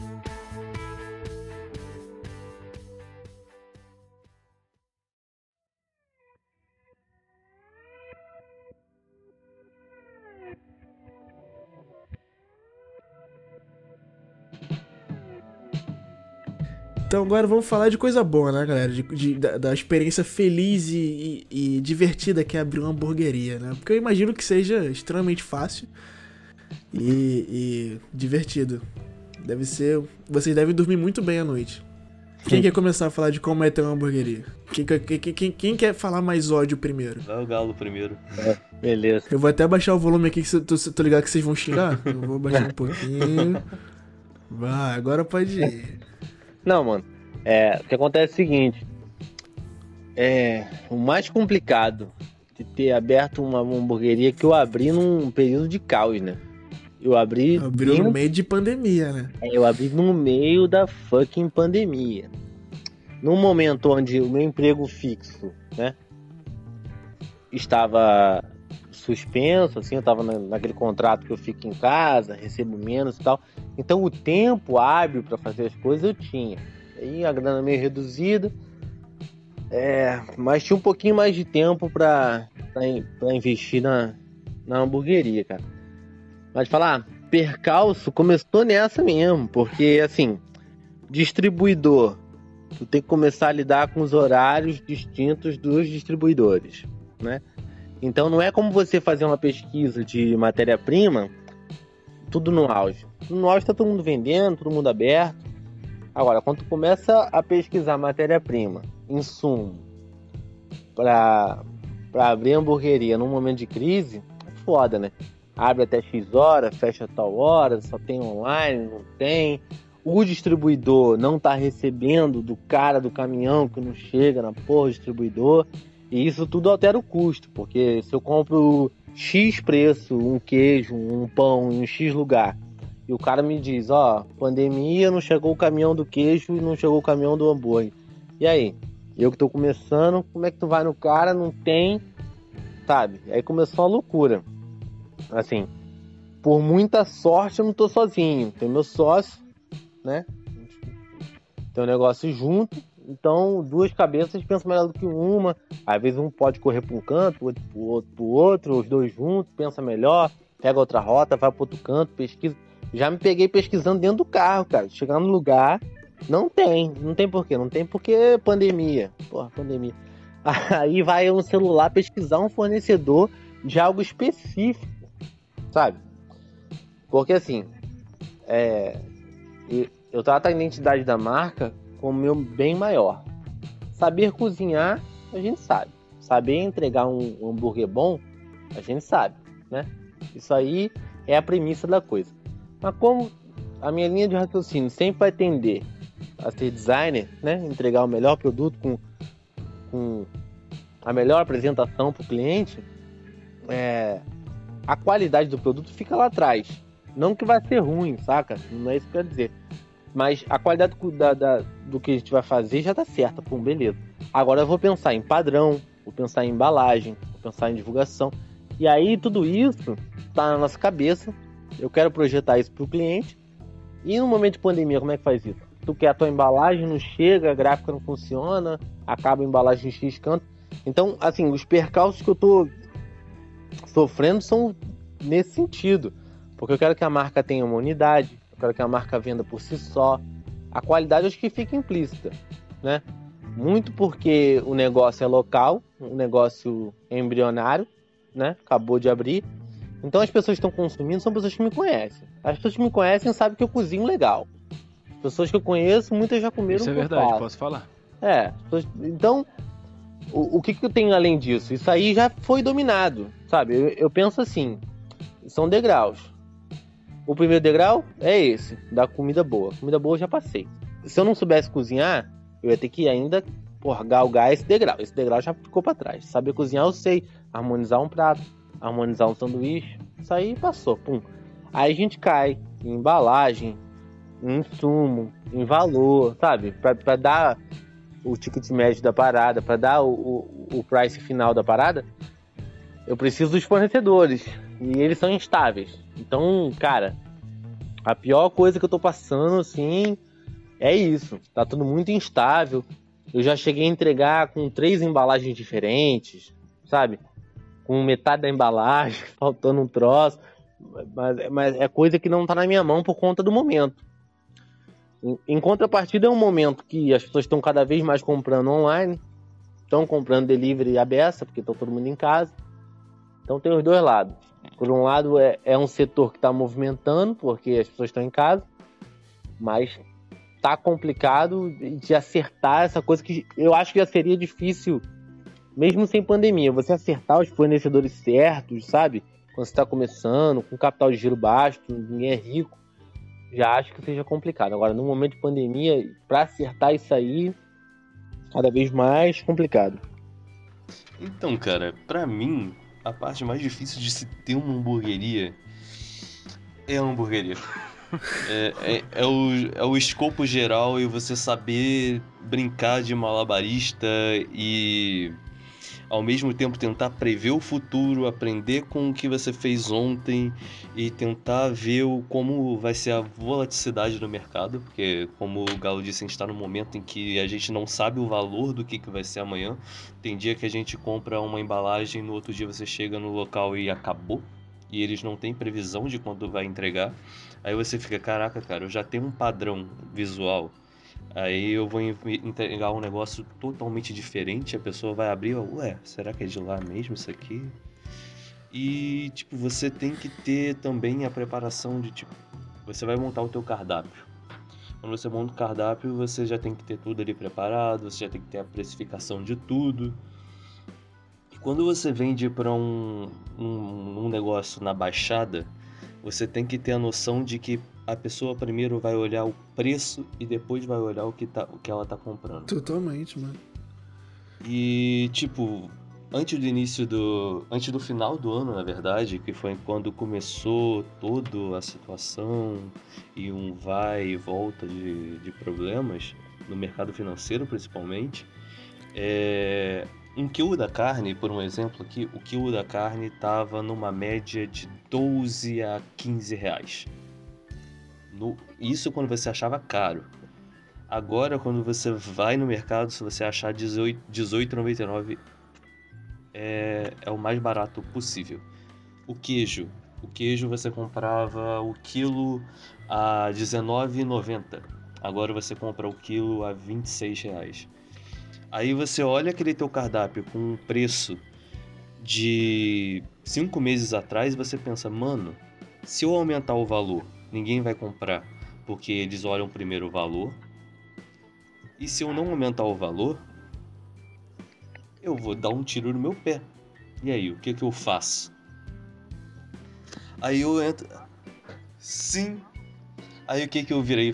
Eu falei para mim mesmo, meu irmão, posso posso xingar? Pode, claro. Pode. Então eu virei e falei que se foda o meu bolso. Eu não pago a conta, a conta pessoal no final do mês, mas vendo pra, pra abrir um pouco minha marca. Aí o que, que eu Exato. fiz? Eu, tô, eu fiquei com preço de inauguração há nove meses. Eu não mudei o valor dos meus hambúrgueres há nove meses.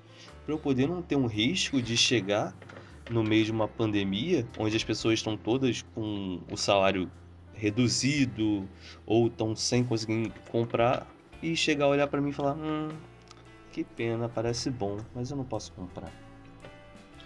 Aí esse é só um dos, dos problemas e do malabarismo que você tem que ter quando você está abrindo um negócio como esse.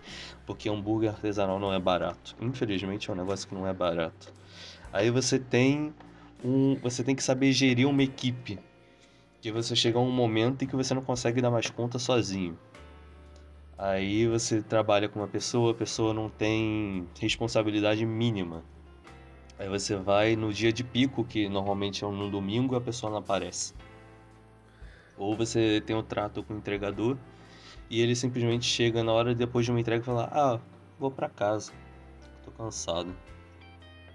É desse tipo de coisa que a gente tem que lidar, sabe? E eu acho que a parte mais fácil de, da hamburgueria é, é fácil entre aspas, né? Claro, é, é você cozinhar, porque é uma coisa que já Sim. vai natural. Agora você gerir o negócio é um bagulho, mano se você não tiver uma cintura muito bem rebolada, tu, tu cai de cara no chão. Vocês, e... vocês acham que essas dificuldades se aplicariam para outros ramos da cozinha ou só a hamburgueria que teria esse, essa corre toda? Outros ramos, com certeza. Não, é geral. Ah, é que eu escuto vocês falando e fico pensando, mulher, que eu nunca vou abrir uma hamburgueria. Aí eu pensei, mas quem sabe uma tapiocaria? Hum. Não, não, é, é geral, geral, é geral. geral. O que acontece com a hamburgueria, cara, vou ser bem sincero com você. É, a hamburgueria é um ramo de negócio extremamente explorado. Sim. É um nicho de mercado onde tem muita gente atuando. Aí tem gente disputando por preço e tem gente disputando por valor. Valor é diferente de preço. Uhum. Você só consegue valor com gestão de marca. Sim. Quando a sua marca vale, não importa o produto, sabe? Um hambúrguer meu maravilhosamente gostoso um overdose cheio de cheddar derretida enorme de 200 gramas, ele vale menos do que um hambúrguer especial do McDonald's Chicken Frozen, que é uma bosta. Sabe? Mas quem é melhor? Sinceramente, eu como designer, o McDonald's é melhor. Porque eles fazem uma gestão de marca melhor do que eu. Eles sabem vender então, muito bem. É, ou seja, a gestão de marca é o ponto. Não a gestão de produto. Uhum. Existia um tempo antigamente onde você, fazia uma gestão de produto. O melhor produto vencia. Mas passou. A gente está em 2020. Então agora é a gestão de marca. É fazer a sua marca valer mais. Saca? Então todo negócio vai ter esse problema. Todo negócio. Você abrir Sim. tapiocaria, abrir o que for. Tem um case aí é, sabe esses sorvetes de. Que é uma chapa que tu congela o bagulho e pica tudo? Ah, tô ligado. Aí tu vai girando. Sabe? Aquilo é inovador. Sim, inovador. Bom, mano, todo lugar que eu vejo que abre isso fecha. Real. Não é porque uma coisa é inovadora Que ela vai dar que vai funcionar. É. Em contrapartida, não é porque uma coisa já é comum do paladar, das pessoas comerem, que também vai dar certo. Ou seja, o que dá certo é manutenção de marca. A gente fazer a manutenção boa da marca. É fazer a pessoa querer comer antes de comer. E depois de comer, não ter se arrependido de comer. É o que o diabo do McDonald's fez brilhantemente, cara. Eu, porra, faço hambúrguer artesanal. Aí tu pensa assim, pô, esse cara não come um McDonald's, né? É ruim de não. No final de semana eu pego essa porra do Mac Melt, como aquela porra com horrível. Mas eu, mas eu compro. Ou seja, é um exemplo onde a gestão de marca é tão boa que tu vai atrás, cara, tu come, sabe? Então, o desafio maior para a hamburgueria, né, no âmbito nacional, é isso, é fazer a gestão de marca. Botando aqui um adendo, uma marca que eu acho maravilhosa de hambúrguer artesanal da área, é a Usina. Você já foi Real. na Usina, burra? Ainda não. Tenho vontade de ir, mas ainda não consegui ir, não, cara. Já foi Por muito favor, bom. todos que estão ouvindo, que, que quando passar essa porra dessa pandemia, vão lá. Pô, os caras são incríveis. cara. Os caras têm uma porra de uma, uma estrutura incrível. E vendem muito bem. E tiveram uma noção agora, falando sobre o preço, puxando o gancho aí do Léo, que ele falou sobre o preço, onde, onde que a gente abaixa o preço ou não. Usina tem Usina Burger. É bem caro. É um preço, né? Preço Zona Sul, assim. Mas vale a pena. Sim, era uma E média de aí os caras 27 abriram reais. agora o, o. É, eles abriram agora o Mesh. Que eles só trabalham com Smash Burger. Vocês conhecem Smash Burger? Hum, Diga-se de É moda que tá passagem, foi o legal. primeiro... Tô brincando, não sei se foi o primeiro não, mas eu fui um dos, eu fui um dos primeiros e eu fico muito feliz com isso, cara. De, tipo, conseguir Exato. trabalhar com o Smash. Mas os caras já têm uma, um posicionamento de marca tão Sim. forte que eles, Eles- abriram uma marca paralela, paralela ao Usina. Não chamam de Usina, é Mesh. já deu É certo. outra marca. É, aí eles falam que é uma marca, assim, relacionada à usina. Mas é uma outra marca. Eles criaram uma subempresa que com Aham. certeza estão produzindo do mesmo local. Sim, Isso é claro. genial, né? Pensando em marketing, isso é genial. Os caras estão produzindo na pandemia um hambúrguer com 80 gramas, sei lá. Eu faço meus mesh com 80 gramas. Deve trabalhar com 80, 70, 75, 90 Faço gramas 90. muita pouca carne e fizeram um- uma uma comunicação visual incrível, totalmente independente do usina e estão vendendo, mas atrelados. Tipo assim, nós somos vizinhos dos caras, tá ligado? E estão Aham. vendendo pra caralho, porque o preço baixou muito. Você vai... Eu nunca fui no usina e gastei menos de 100 reais. Eu É. e minha mulher. Não tem como, Aham. não tem como. Nunca. Se for eu e minha mulher, eu nunca gastei menos de 100 reais. E come bem, né? É. E então, tipo, agora estão vendendo um preço mais baixo no período de pandemia. Claramente foi pelo período de, de pandemia, porque Sim. ninguém vai gastar 100 conto assim brincando em dois hambúrguer. Meteram, meteram do jeito certo. Não sei se eles são auxiliados por alguma equipe de, de marketing e tal, mas de qualquer forma. É, mas de qualquer forma, palmas pra eles. Quem eu sei que é, agenci... que é agenciado, ou pelo menos que era agenciado, era burgueiros. Eles eram, tá ligado? Mas eu também nunca comi lá, não. Eu também não Aquele burger perfeito, que é o que faz o. Quais são os melhores burgers do país. Os caras já foram lá na, no usina. Os caras são muito bons, mano. Os caras meteram ali no, no rancho novo. É rancho novo ali no edifício? Rancho novo. é, É, né? rancho novo. É, é. Porra, Rancho os novo. malucos meteram no rancho novo, um No patamar. centrão do centrão. É, um patamar Eles- de, de hamburgueria que seria pra rolar ali no centro do Nova Iguaçu, perto do Vikings, aquilo lá. Eles conseguiram levantar o rancho novo, filho. O rancho novo tava morto, É, eles conseguiram porra, levantar o rancho lugar. novo os caras conseguiram meter isso. Isso é a gestão de marca, mano. Ou seja, é mais uma vez a prova de que a gestão de marca é muito mais importante do que a gestão de produto. Gestão de qualidade e tal. O que importa é a gestão da marca. Não, o bagulho é que, se tu, tu gerir bem a tua marca, tu vende qualquer coisa, mano. Qualquer coisa. Eu tava falando com o Léo mais É. E se cedo. você tiver dec... Pode falar. Não, se tiver decência, você consegue fazer uma gestão de marca e vender produto bom. Sim. É que tem gente que não tem decência. Vende a marca e o produto foda-se.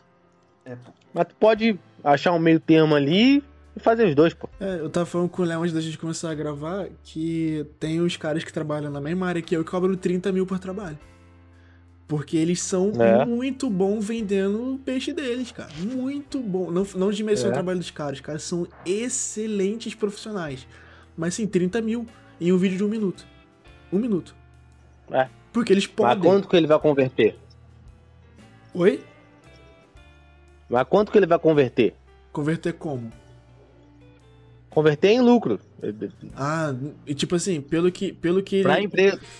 Cara, tem um- desses caras ele trabalha sozinho, ele não tem empresa. É ele, tá ligado? Não, o que eu digo é, a pessoa que contratar eles vai converter muita ah, grana, tá, sabe? mano, com certeza. Com- demais. Pô, tem um deles que. É. um- esse, é, tem um que trabalha pra Gucci, tá ligado? Fazendo uns vídeos pra Gucci Brasil, sei Uhum. lá.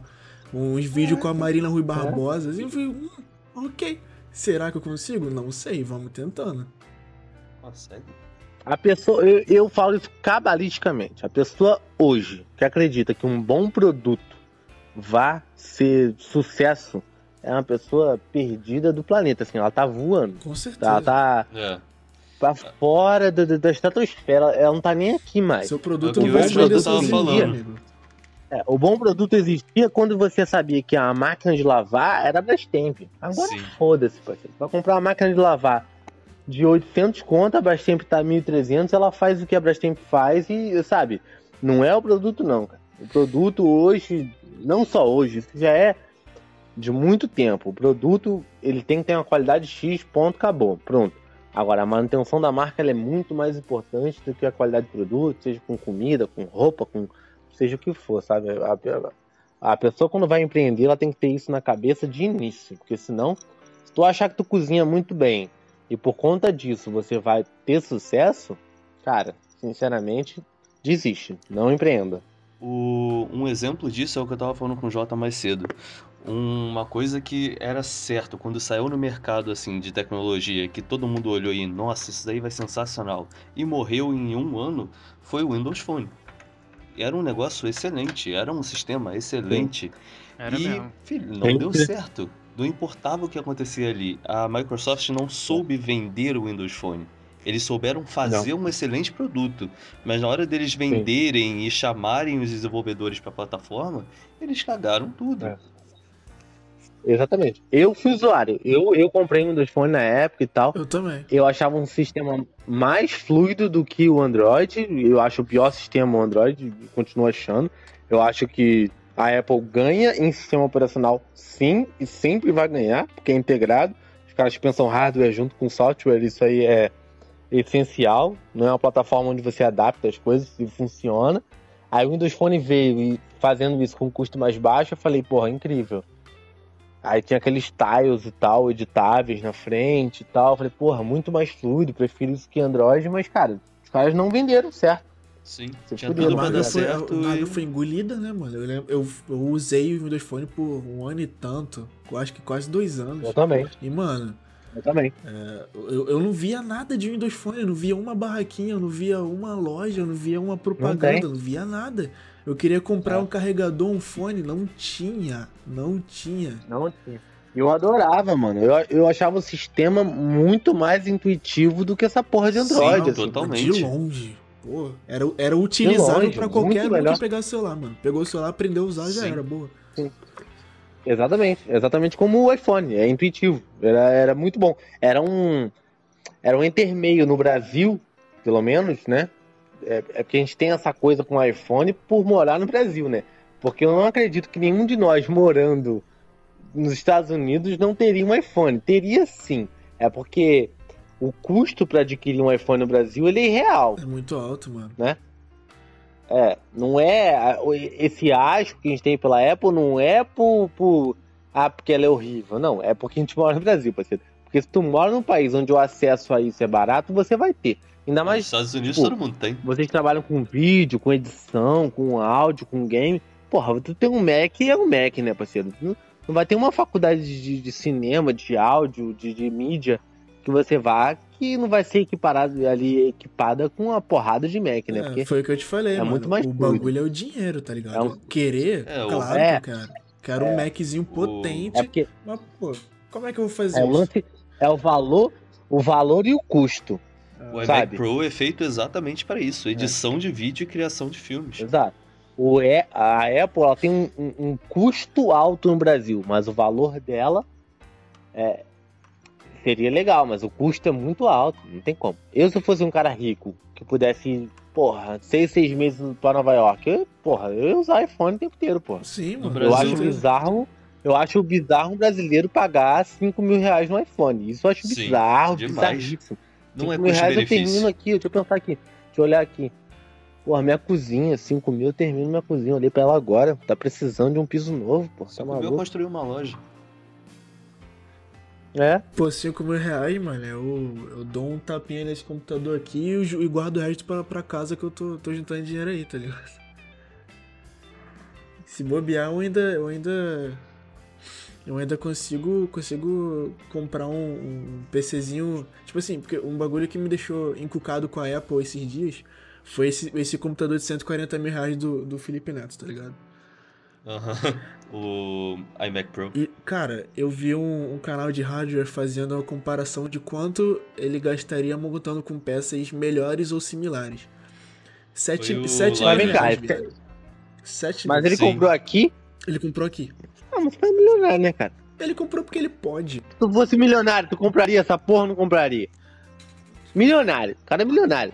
Tá, se eu fosse Amém. milionário, talvez eu compraria. Mas ainda assim eu Será? não compraria no Brasil, porque ainda assim 140 mil, né, mano? É dinheiro. É muito Pô, mas tu é reais. milionário, parceiro. Pô, mano, mas aí. se- Quantos, Mas aí, quanto quantos mais por milionário, mais? O que eu acho bizarro, o que eu acho bizarro é a pessoa que acha que tá na classe econômica pra comprar essas coisas. O que me incomoda é, é topar com um cara aqui do lado da minha casa, aqui na Coreia, aqui em Porra Mesquita, e o cara tá com um iPhone 11. Isso que me incomoda. Sim. O Felipe Neto não me incomoda, porque o cara, porra, o cara. Pô, o cara Não, é mas sabe- milionário, sabe porra. por quê? Se o cara você comprar um helicóptero, ele compra um sabe o que, que helicóptero. me incomoda? É porque assim, não é, não é nem. Um cara que consegue comprar um helicóptero, ele pode comprar um iPhone do valor que tiver. O, o que me incomoda não é o. Você consegue comprar eu um helicóptero? comprar- eu não consigo comprar nem no GTA, que é muito caro até, até no jogo, quem já é na vida real, mano. Exato. Uma pessoa que pode comprar um heli- um helicóptero, ela pode comprar qualquer Não, mas tipo assim, Fora isso, não o ponto iPhone. todo de eu ficar incomodado com o Felipe Neto, desculpa que eu vou militar aqui agora, Hum. no mesmo Hum. dia em que ele falou que comprou um computador de 140 mil reais, dois amigos meus que trabalham com, com vídeo, eles ficaram sem equipamento porque queimou. Eles não têm dinheiro pra comprar, eles vão ter que parar de trabalhar porque eles não têm como. Aí eu fico pensando, mano, o maluco. Caraca. Mano, tu achou que o Felipe Neto ia comprar o Não, computador não é dele, porra? isso, não é isso, tá ligado? O ponto todo é que o maluco está. O maluco tá. Não só ele, tá ligado? Tem muita gente. O próprio André Piri que eu tava falando com, com o Léo antes.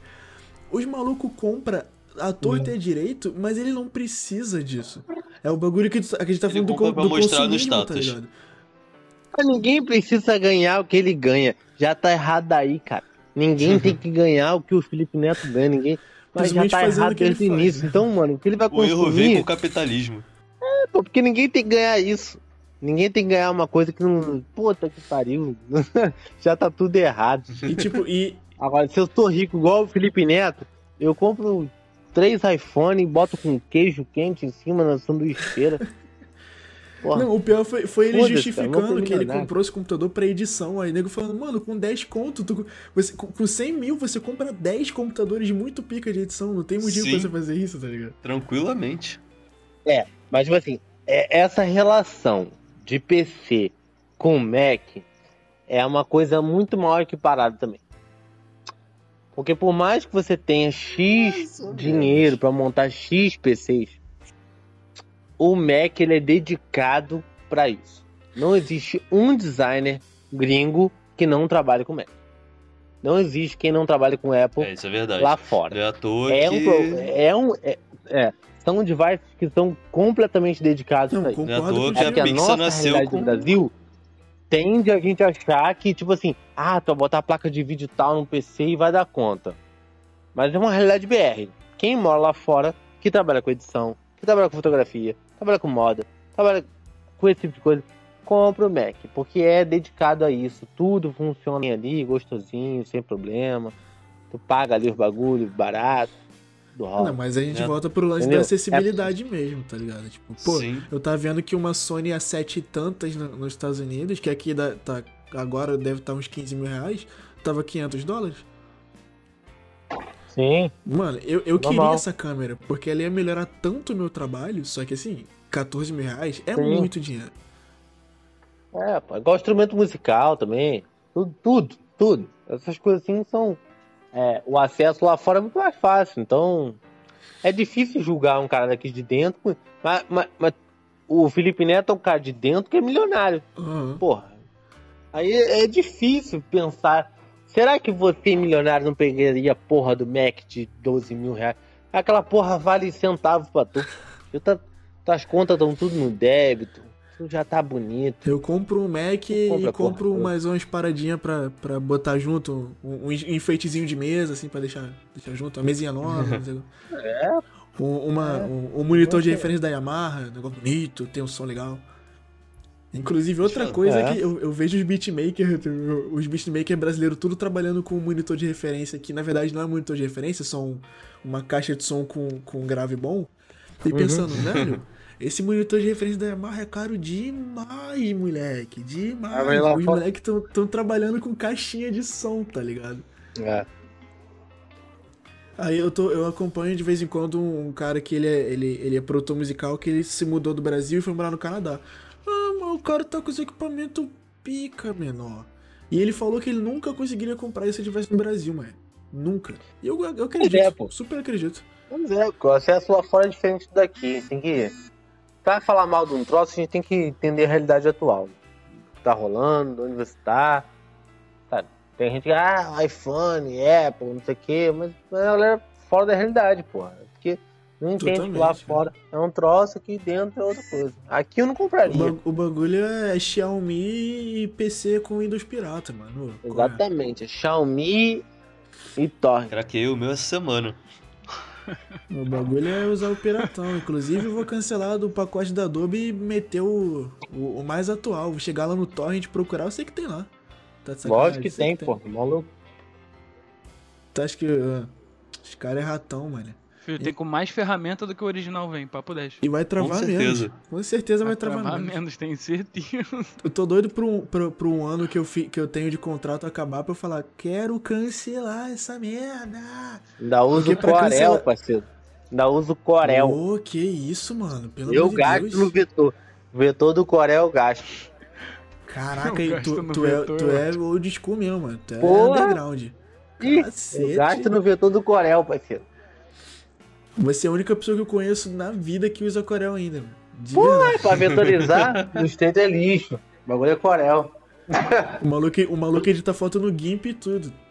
Lógico. Esses dias eu vetorizei pelo navegador, pô. Aí, Tu entra, pesquisa no, no Google, tem um sitezinho de vetorização. O pior que tem mesmo, mano.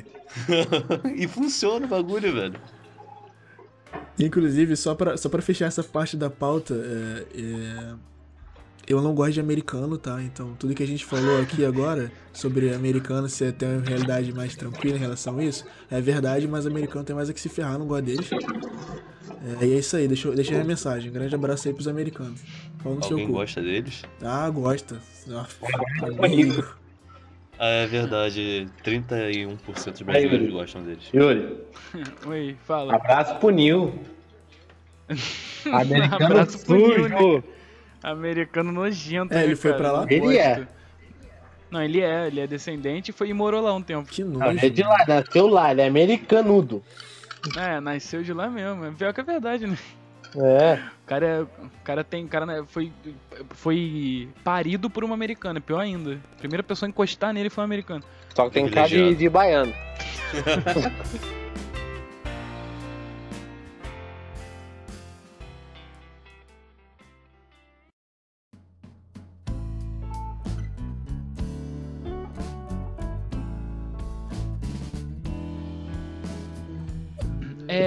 Tá, vamos ver na pauta aqui. A gente falou sobre. A gente tava na parte de a experiência, só que acabou que vocês acabaram falando sobre a- as dificuldades também. É, Uhum. já, já, junto uma na outra, já comeu uma parte. Então, mano, o que a gente tem agora pra saber de vocês é, é a parte boa de se trabalhar com isso, tá ligado? Pô, cara, sinceramente, a parte de lidar com a cozinha é a melhor parte. Tenho certeza que meu amigo aqui na discussão vai falar a mesma coisa. Que é, é onde a gente se realiza, né? É onde a gente tá ali 100% do que tá acontecendo. Porque como a gente monta o negócio, a gente tem que gerir zilhões de coisas, a gente tem que lidar com fornecedor, com entrega, com motoboy e tal. Então a parte de cozinhar em si é, melhor, é o melhor dos mundos, né, cara? É, é só expandir as pessoas que vão gostar da sua comida. Se antes eu fazia comida em casa para 5, 6 amigos, aí aumenta. 10, 20 amigos, numa festa de, de, de família. E aí quando você vai fazer para pra vender, só aumenta. Então, o gosto, a vontade que você bota naquilo ali de cozinhar é, é o mesmo. Então, essa é a parte mais gostosa da coisa, tá ligado? Não tem. Não tenho o que reclamar disso, não.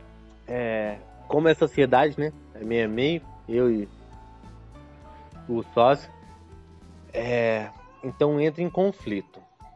Como eu tenho formação de designer e ele tem formação de direito, são, são perspectivas de mundo totalmente diferentes. Tanto eu quanto ele fazíamos hambúrgueres. Ele é um cara que fazia hambúrguer muito bem e eu também. Então as, per as perspectivas se cruzavam né, nesse momento. Uhum. Mas aí eu fui trazendo a, a minha visão de designer para achar um público-alvo certo e achar uma congruência entre o que eu pensava e o que ele pensava, sabe? Para ter uma proposta é, única. Porque se ele tivesse pensando numa coisa e eu em outra, não daria certo. Então, da elaboração do nome até a elaboração dos pratos e tudo, é, tudo foi pensado em conjunto. O que ele gostava, o que eu não gostava, tal, aquelas coisinhas as pessoas são diferentes, né? Em sociedade é muito complicado. Mas acabou que foi suave, que a gente foi entendendo quem não gosta do que e tal, e acabou que o que a gente não gostava era maior acordo do que a gente desgostava. Então a gente foi Uhum. cortando as coisas que deveria e a, harmoni- a- a harmonização dos pratos e a proposição dos, do- dos sanduíches foi feita com muito critério de verdade, assim. É, a premissa da coisa para montar o negócio é eu, eu sugeri que a gente trabalhasse com poucos insumos e poucas variações. Já que a gente estava começando, não dá para ter aquela ideia de pizzaria, 30 sabores, 40 sabores. Imagina a logística de estoque para lidar com essa quantidade de sabor, né? Então a gente se limitou, a gente fez quatro sabores só, quatro sanduíches mas a gente pensou com muito carinho nos quatro sanduíches, né? Discutindo de verdade, tipo assim, o que que você gosta, o que que eu gosto, o que que eu acho que funciona, sabe? Aquela parada É, sadia, né? sempre dando isso, sempre dando um ponto pra ele, tipo, pô, cara, então isso não funciona com isso, né? A gente trabalha assim com é, a gente sempre trabalha com a, a maionese saborizada, né? Então tem a maionese de pimenta biquinho, tem a maionese de picles, pá. E aí, esse público da Baixada, será que recebe isso e tal? Eu falei, cara, o lance é o balanço. É como a gente vai vender isso qual vai ser o balanço do sanduíche. Então a gente pensou as proporções de tudo. É, ele veio com uma ideia, e isso que é incrível também, isso é um ponto muito interessante. Ele veio com uma ideia de trabalhar com smash. O smash é uma categoria de hambúrguer que a gente trabalha com menos carne e a gente prensa ela contra a chapa para dar uma crosta. Ele é, é uma carne fininha. Nunca fui uma pessoa que gosta de consumir isso, sabe? E aí ele veio com essa ideia como produto de entrada, né? Já que é para fazer um produto, sempre tem que ter um produtinho mais barato, de entrada, as pessoas conhecerem a hamburgueria, caso não queiram gastar tanto. Aí ele veio com essa ideia. De primeira eu fiquei arredio, fiquei, porra, smash, não gosto disso tal. Mas é incrível, mesmo eu cozinhando anos e anos e tendo essa versão ao smash, ele veio com essa ideia. Aí pensando financeiramente, achei interessante e botou no cardápio. E sem querer, cara, sinceramente, hoje, do que a gente vende na loja, o que eu mais gosto é o caralho do Smash, mano. A gente tá fazendo Smash duplo, que é um preço muito bom de entrada, e ele é duplo, ele é gostoso, ele satisfaz, ele é suculento, e tá funcionando. E eu mesmo aprendi a gostar de Smash por conta da minha própria hamburgueria. Uma coisa que eu não saberia que, que, que ia acontecer, sabe? E, Então foi isso. Foi cadê a foto deles aqui Tá. no feed? Tô aqui com a, com a aberto rede, rede social de ambos. Não tô vendo aqui os Hum. Smash aqui no teu feed. Porra, tem, pô. Não, no feed não tem não, tem cadê? Smash. E mentira. Tem o triplo hein? Smash. Tá Mentiroso. onde? Tá no Instagram? Tô no Instagram, cadê? Esse aqui é o triplo Smash. Smash e ah, Smash. esse é Smash, mas não parece, pô, ele tá muito grande ainda. Pensei que não fosse. Porra, é grande porque, porra, a gente é grande, parceiro. Tá maluco? É overdose. É overdose, ser- não é chá de camomila, não, porra. Não é yoga, não, porra. Faz é sentido, overdose. faz sentido. Ai, Se eu quisesse que fosse pequeno, ia ser o chá de camomila yoga. Porra, tá maluco? Veganismo. É, porra, veganista brothers. Tá maluco, porra? É grão de bico essa merda? Caralho. Aí hoje a gente tem o Double Smash e tem o Triple Smash. O nosso de entrada tem um preço muito legal, com duas carnes Smash, funciona muito bem. Aí eu botei um pouquinho de acidez com, eh, com pepperoni. Então tem acidez, tem suculência, tem cremosidade, tem crocância, tem toperro, tem tudo. Acabou que no, no sanduíche fechou tudo. Mas foi por essa troca sabe? Eu acho que para o meu primeiro negócio, que eu acho que eu imagino que eu vá ter outros negócios.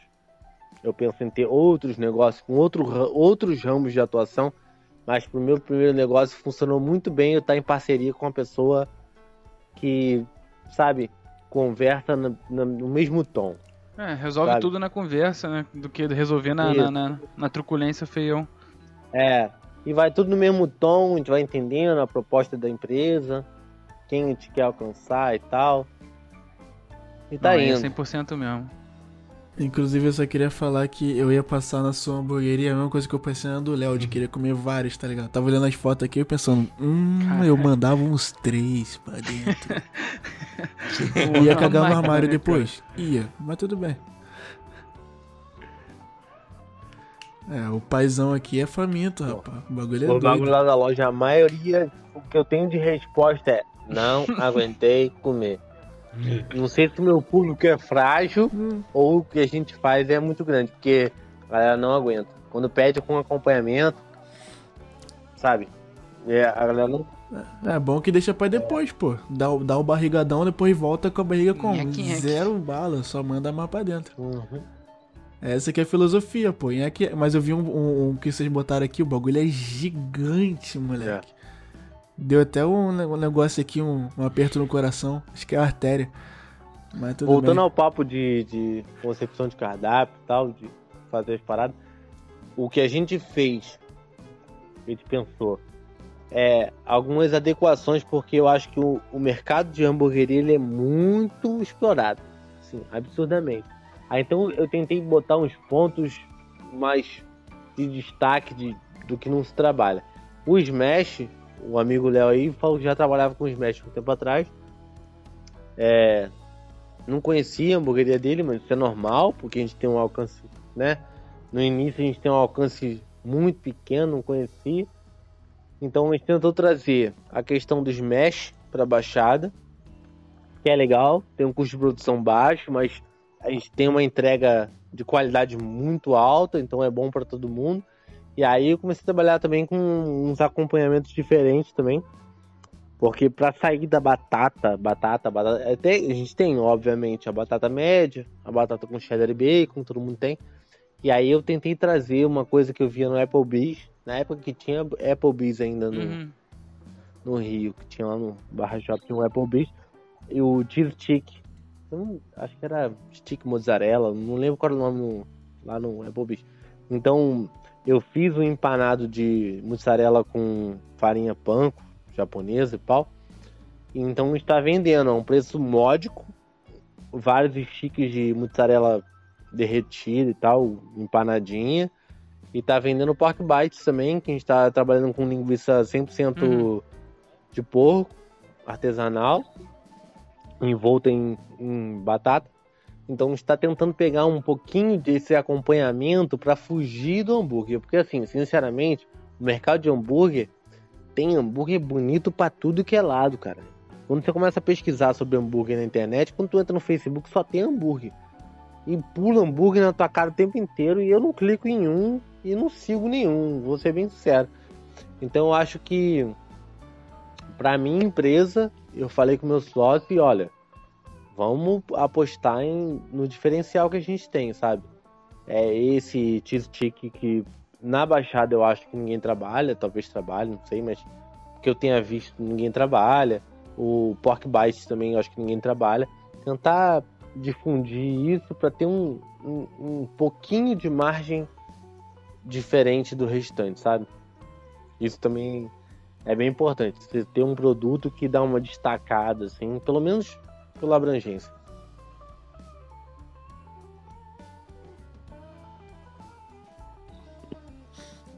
Alô? Alô? Fala, Alô? Oi.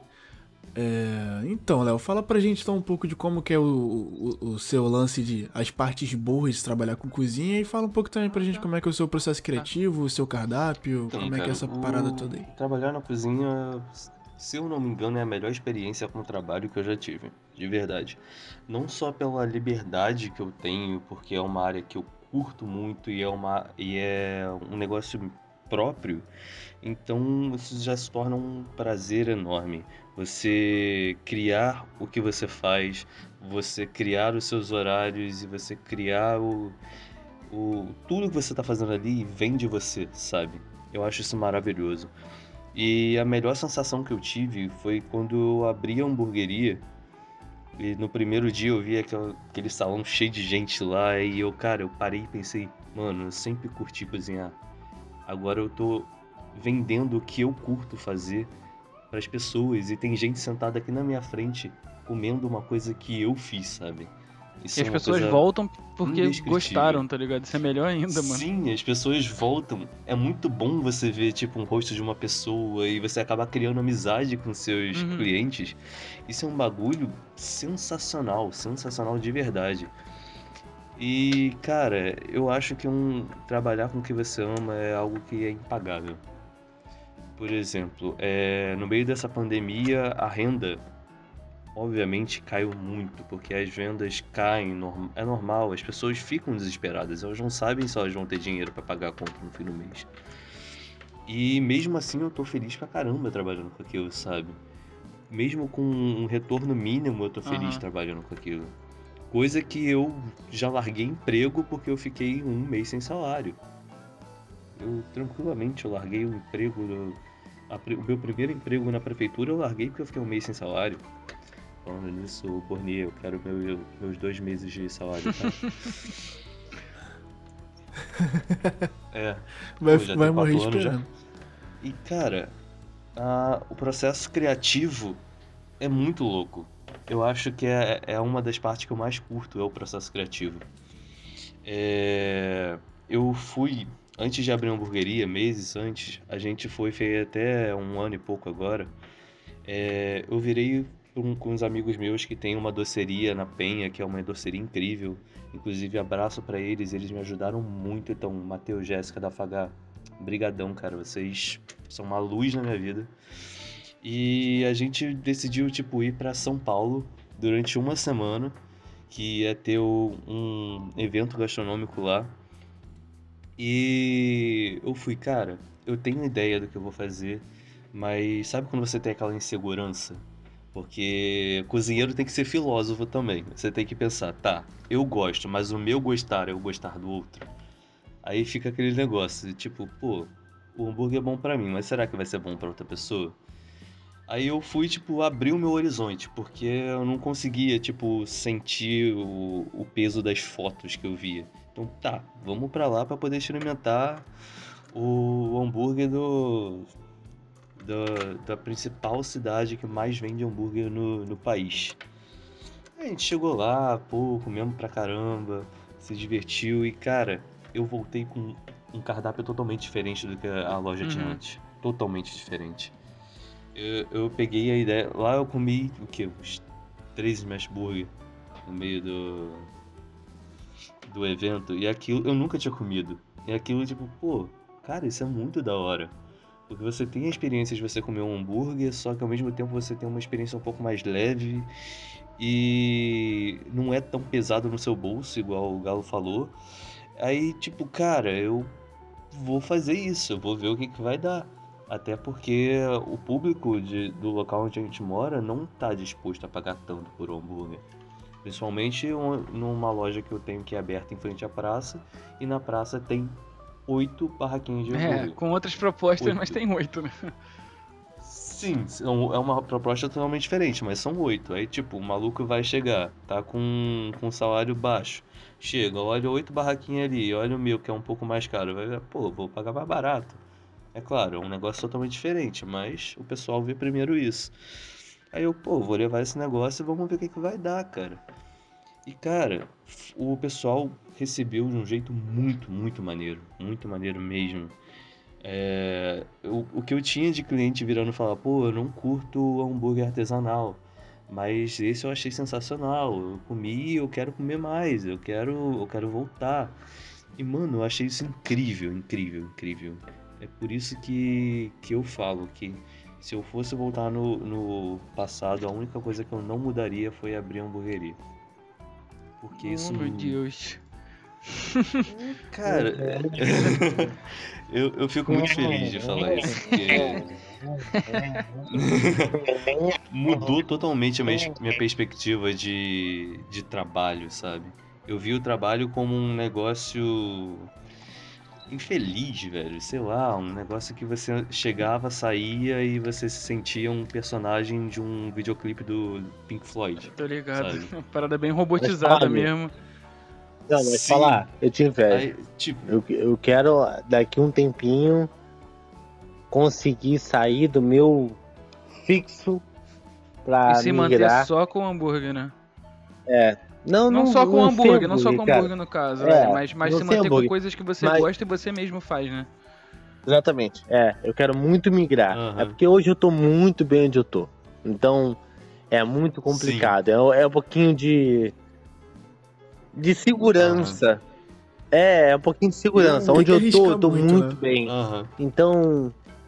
Mas eu quero que aconteça tão bem pro lado de lá que eu consiga pular pro lado de lá. Vai acontecer. Eu só larguei o meu porque tava péssimo, péssimo. É diferente, onde eu tô Eu- foi o contrário. Eu consegui uma ascensão Aham. muito rápida até, né? É, Eu tô muito bem onde eu tô. Sim. Então eu fico lá e cá porque eu tô bem onde eu tô, tem, sabe? Não tô mal Tipo, não financeiramente, se não você tô já- mal de nada. Se vocês já foram num CRAS, tipo, vocês já chegaram aí no CRAS ou fazer o cadastro único. Mas, tipo, é um questionário gigantesco aquilo. E são sete páginas, cada página deve ter o quê? Umas 15 para 20 perguntas. Perguntas. E as pessoas que chegam lá são pessoas que estão necessitadas daquilo, sabe? Que estão necessitadas do auxílio do governo. E o, o- a, a gestão do Bolsa Família virou pra gente e falou: vocês têm que fazer esse cadastro em 5 minutos. Se vocês não fizerem esse cadastro em 5 minutos, se vocês não tiverem um total de 50 cadastros num dia, vocês vão ser demitidos. E a gente trabalhava com essa pressão psicológica, que era uma coisa que eu perdia noites de sono, porque eu, não, eu tentava fazer a conta de quantos cadastros eu tinha feito e eu não sabia se no final do mês ia bater e eu ia acabar perdendo meu emprego. Uhum.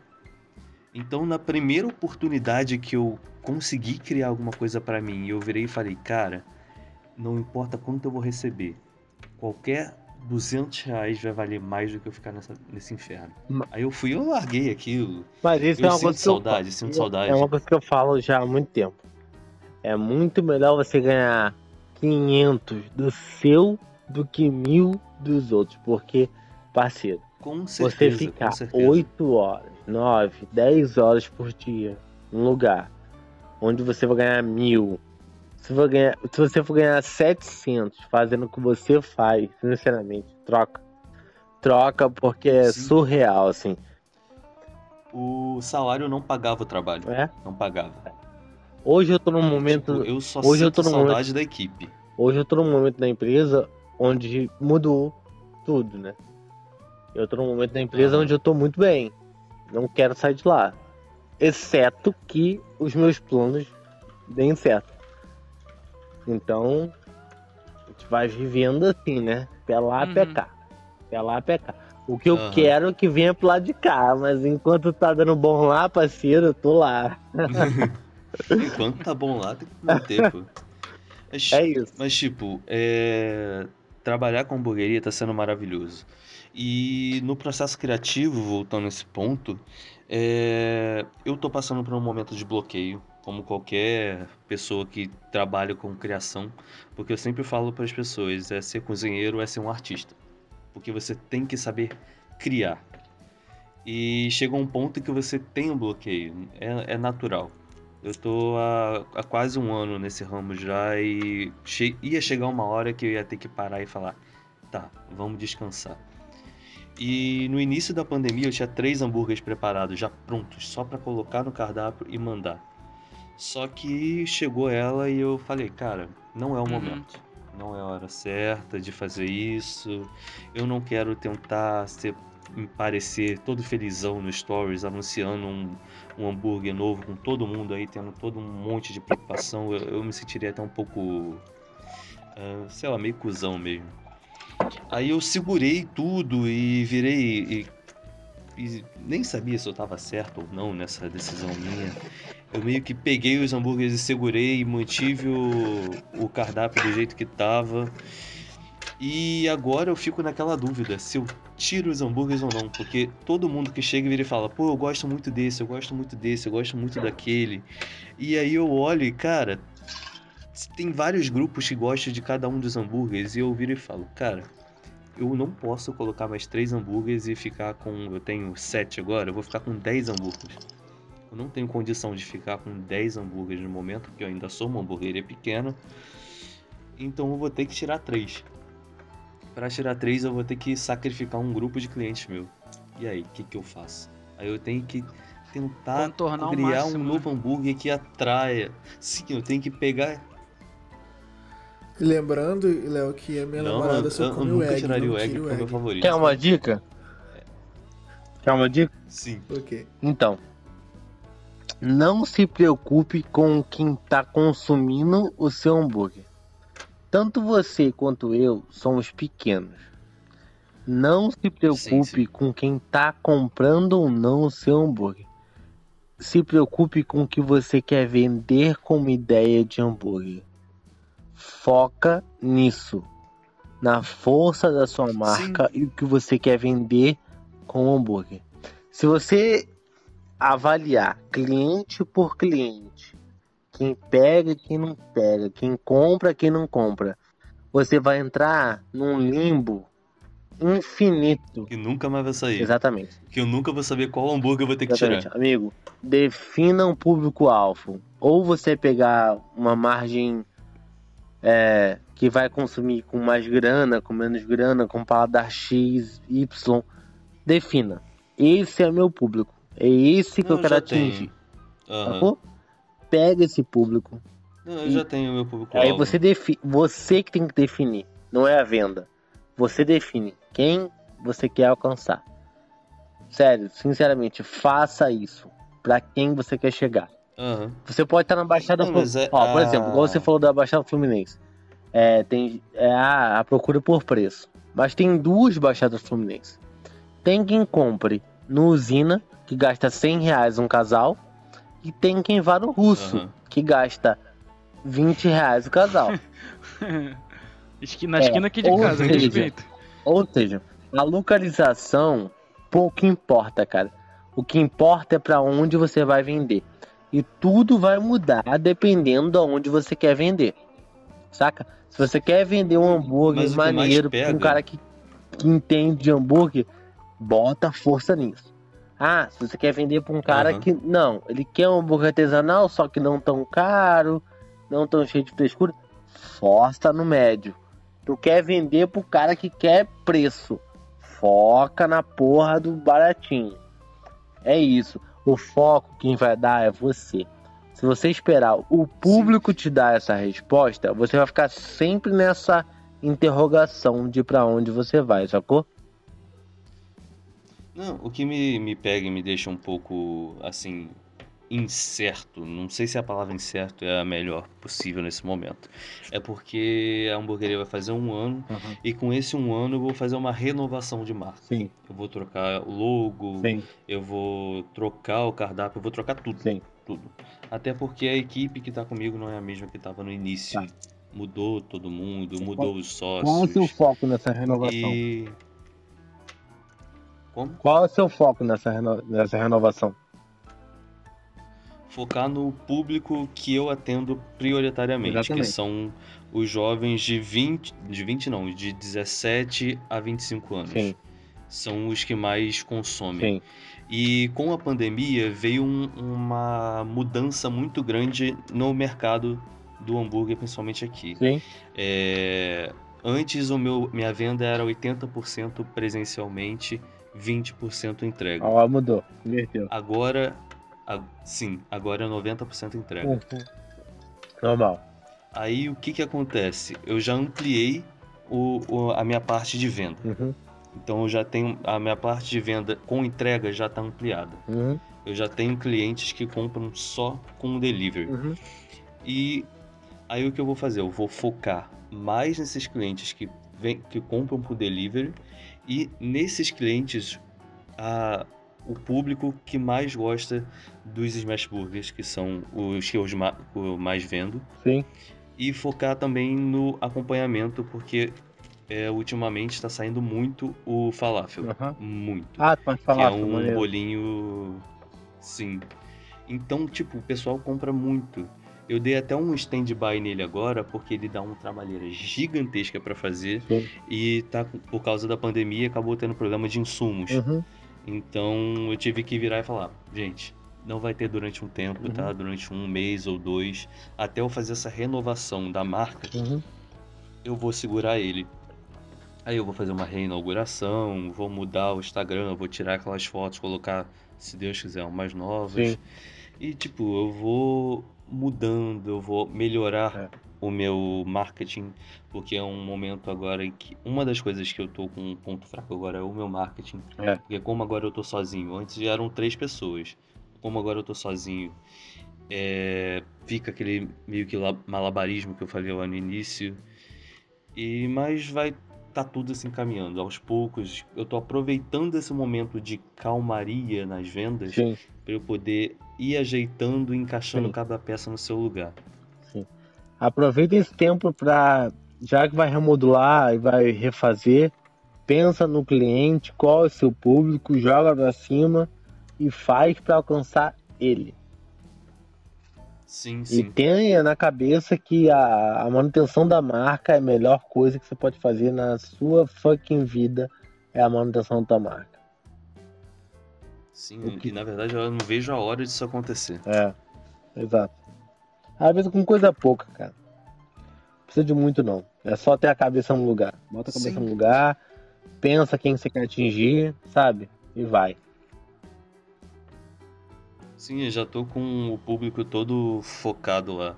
Só falta agora colocar em prática, mas eu tô esperando o momento certo, Hum. que ainda não chegou na época. É. Eu quero fazer uma reinauguração, colocar um negocinho ao vivo ali, Uhum.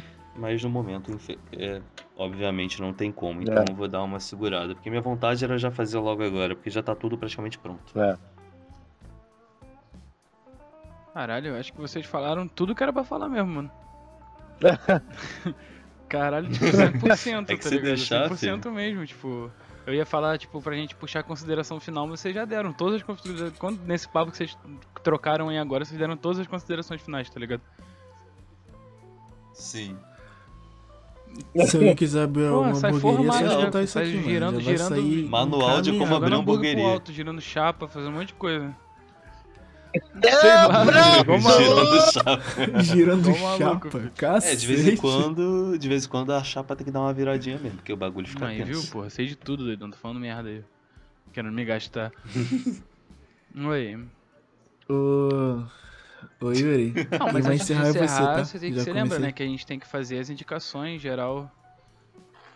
Tra... Tá mesmo. Ah, tem que fazer mesmo? Ah, Tô então com vamos deixar pro próximo episódio então. Mas caso um dos dois convidados Tô queira indicar alguma coisa, a gente sempre deixa aqui um espaço pra quem quiser indicar é, série, documentário, livro.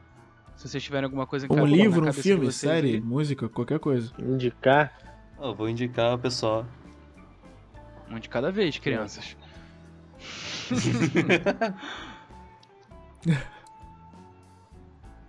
então, mas um dos dois tem que falar. Então tá. Vou indicar aqui o pessoal a Essa parte é importante. assistir Dark, que vai sair a, a nova temporada agora. Ah, Ah, fãzinho. é porque eu. O Jonas morre, mano. O Jonas morre, eu já vi a série. Gente, então tá, gente, tchau. Caraca, quitando agora. Não, como assim? Fala de Ah, se morreu, eu Fargo, tô feliz. que ninguém fala de Fargo. Muito bom, muito bom, muito bom. De É, Fargo é sensacional. Fargo é também. muito bom falar sobre. E eu queria muito um podcast dedicado a falar o quanto o caralho do terror é ruim e bom ao mesmo tempo. Fazer uma certificação. Nossa senhora. Moleque, eu Mano, sou, eu real. sou, Com aficio- certeza, eu sou aficionado por terror. Vamos lá e gravar esse Eu tenho um bagulho. grande problema de terror, porque são roteiros péssimos, o bagulho é ter Eu ruim. quero que Mas vocês tem muita coisa façam. boa. Mas eu não vou pra coisa boa, porque é tanta coisa ruim que eu Sim, fico sim, puto sim. e eu vejo outras coisas. Ou seja, fazer um podcast A- As coisas ruins que deixam o coração quentinho, cara. Coisa boa é. Tem só que fazer pra, um pra podcast arte, falando qualquer de tudo que é ruim de terror. Ah, se for e pra fala pedir assim, ó, um... É muita coisa ruim, mas tem coisa boa. Sabe? Aquele. Se for pra pedir tema de, de podcast também, ó, peço, eu tenho dois, dois pedidos É. aqui. Um porque eu sou fãzaço e o outro porque eu gosto de assistir. Se um deles for Pink Floyd, não vai rolar, tá? Só Não, não, não, não. É um é sobre Evangelho, sobre as problematizações de Evangelho. Eu tô te quicando da sala agora, bicho. e o outro é sobre animes Eu em tenho geral. uma pô. também. Eu tenho uma Caraca, também. maluco, Até mesmo, onde? né, mano? Endeusar Dragon Ball Z né? é fanatismo de gente velha e questionar Boa! o Boa! Naruto não é. Como é que não é? Eu acho que quem acha maneirão a porra do Dragon Ball é um cara velho que, que envelheceu muito mal. E o cara jovem que, a, que ama a porra do Naruto é um Concordo cara que também ficou jovem muito mal. Tem que. A realidade é que Yu Hakusho é melhor do que os dois. Mas isso é bom. Isso é verdade. Mas tem que correlacionar. Mas da maneira certa. De entender que quem defende Dra- Dragon Ball é uma pessoa que teve uma noção muito ruim de desenho. E Não, quem, com certeza. e quem gosta de Naruto, Boomers Também. e zoomers nos animes. Se você cortar Tem todos os coisa melhor. flashbacks de Naruto, Não, vai ter três o meu, episódios. pô. o meu ponto é, tem coisa melhor pra tudo que é lado, cara. Tem um monte de coisa gostosa. Na época o Dragon Ball tinha um monte de coisa boa. Eu assisti um monte de coisa boa, Realmente. Daniel Quadrado. Um monte de coisa gostosa.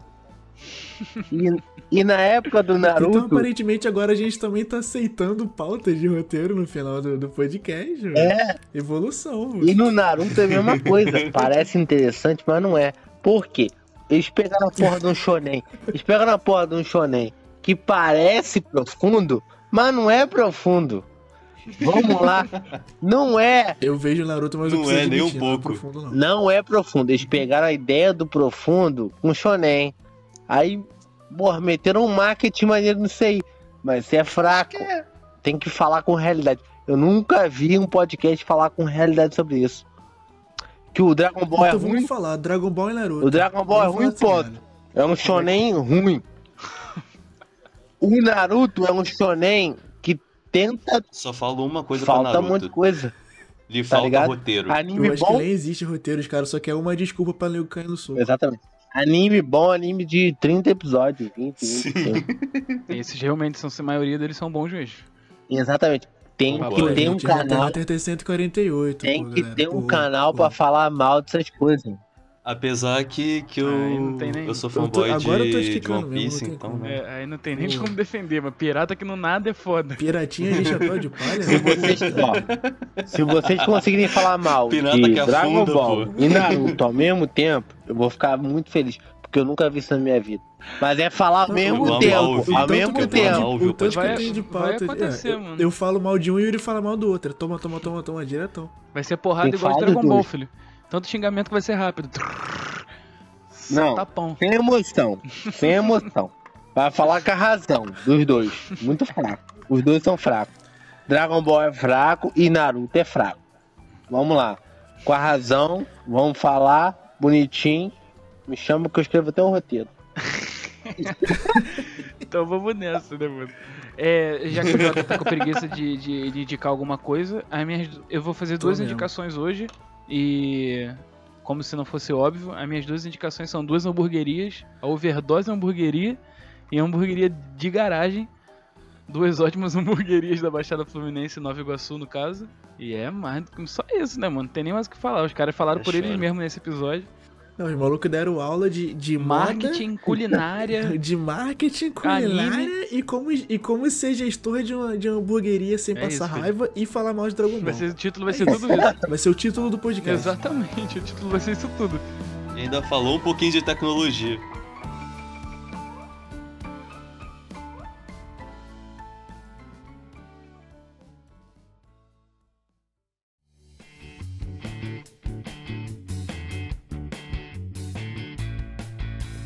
Então esse foi o- final de mais um podcast do, do episódio 4, falando sobre culinária, vida e muito mais. Muito mais mesmo. É, foi um tema divertido, a gente conseguiu desenvolver bastante o que a gente queria. E assim, agradecer os convidados que colaram aqui com a gente, que aceitaram participar dessa brincadeira aqui. É, não vai ter cachê pra vocês, mas é isso. O coração, o coração fica quentinho. É, é- vocês podem se despedir se vocês quiserem, se vocês não quiserem também, não faz diferença. Vocês já falaram pra cacete, duas horas dos, cada um falando direto. É, como assim não vai ter cachê? Me prometeram 500 reais. Eu te prometo dois hambúrgueres sua então, Eu queria um boquete. Eu só queria um boquete. ah, mas isso aí a gente desenvolve, isso aí não, não precisa, não precisa pagar não. No pau de só- sendo, sendo limpinho, tá tranquilo. É um pau de Smurf. Lustroso. Tem que mandar foto do pack, ó, Manda. pra eu ver se eu quero mesmo. É 30 na conta. É só, pô, eu deposito 20, cola? 20 é só uma bola. Tá caro. Tá caro, pô, muito caro. Tem que ser a bola, lustradíssima. É, relembrando, quem. é, relembrando, nossas redes sociais vão estar na descrição, incluindo as redes sociais dos moleques também e das hamburguerias deles. Dá um cola lá, olha aqueles hambúrguer bonito, vistoso e compra. Se você morar no, no raio de, de entrega, compra os hambúrgueres, são muito bons. É, inclusive, eu ainda penso naquele hambúrguer de farofa de bacon. Ele... Ele tá te esperando. Eu sei, cara. Eu sei. Tudo bem. Quando isso passar, eu vou comer. E vou comer aquele grandão lá, que parece que tem três carnes, o bagulho é gigante na, na overdose. Vou colar lá também pra comer. Então, assim, tá tudo na descrição, só dá uma olhada. E se quiser mandar um e-mail pra gente com sugestões, críticas ou qualquer, qualquer coisa assim, é contato.estacaz.gmail.com e basicamente é isso. Não tem muito mais o que falar. É, e tchau. É isso então, É, né? Acho que é isso. Então, um abraço. Valeu.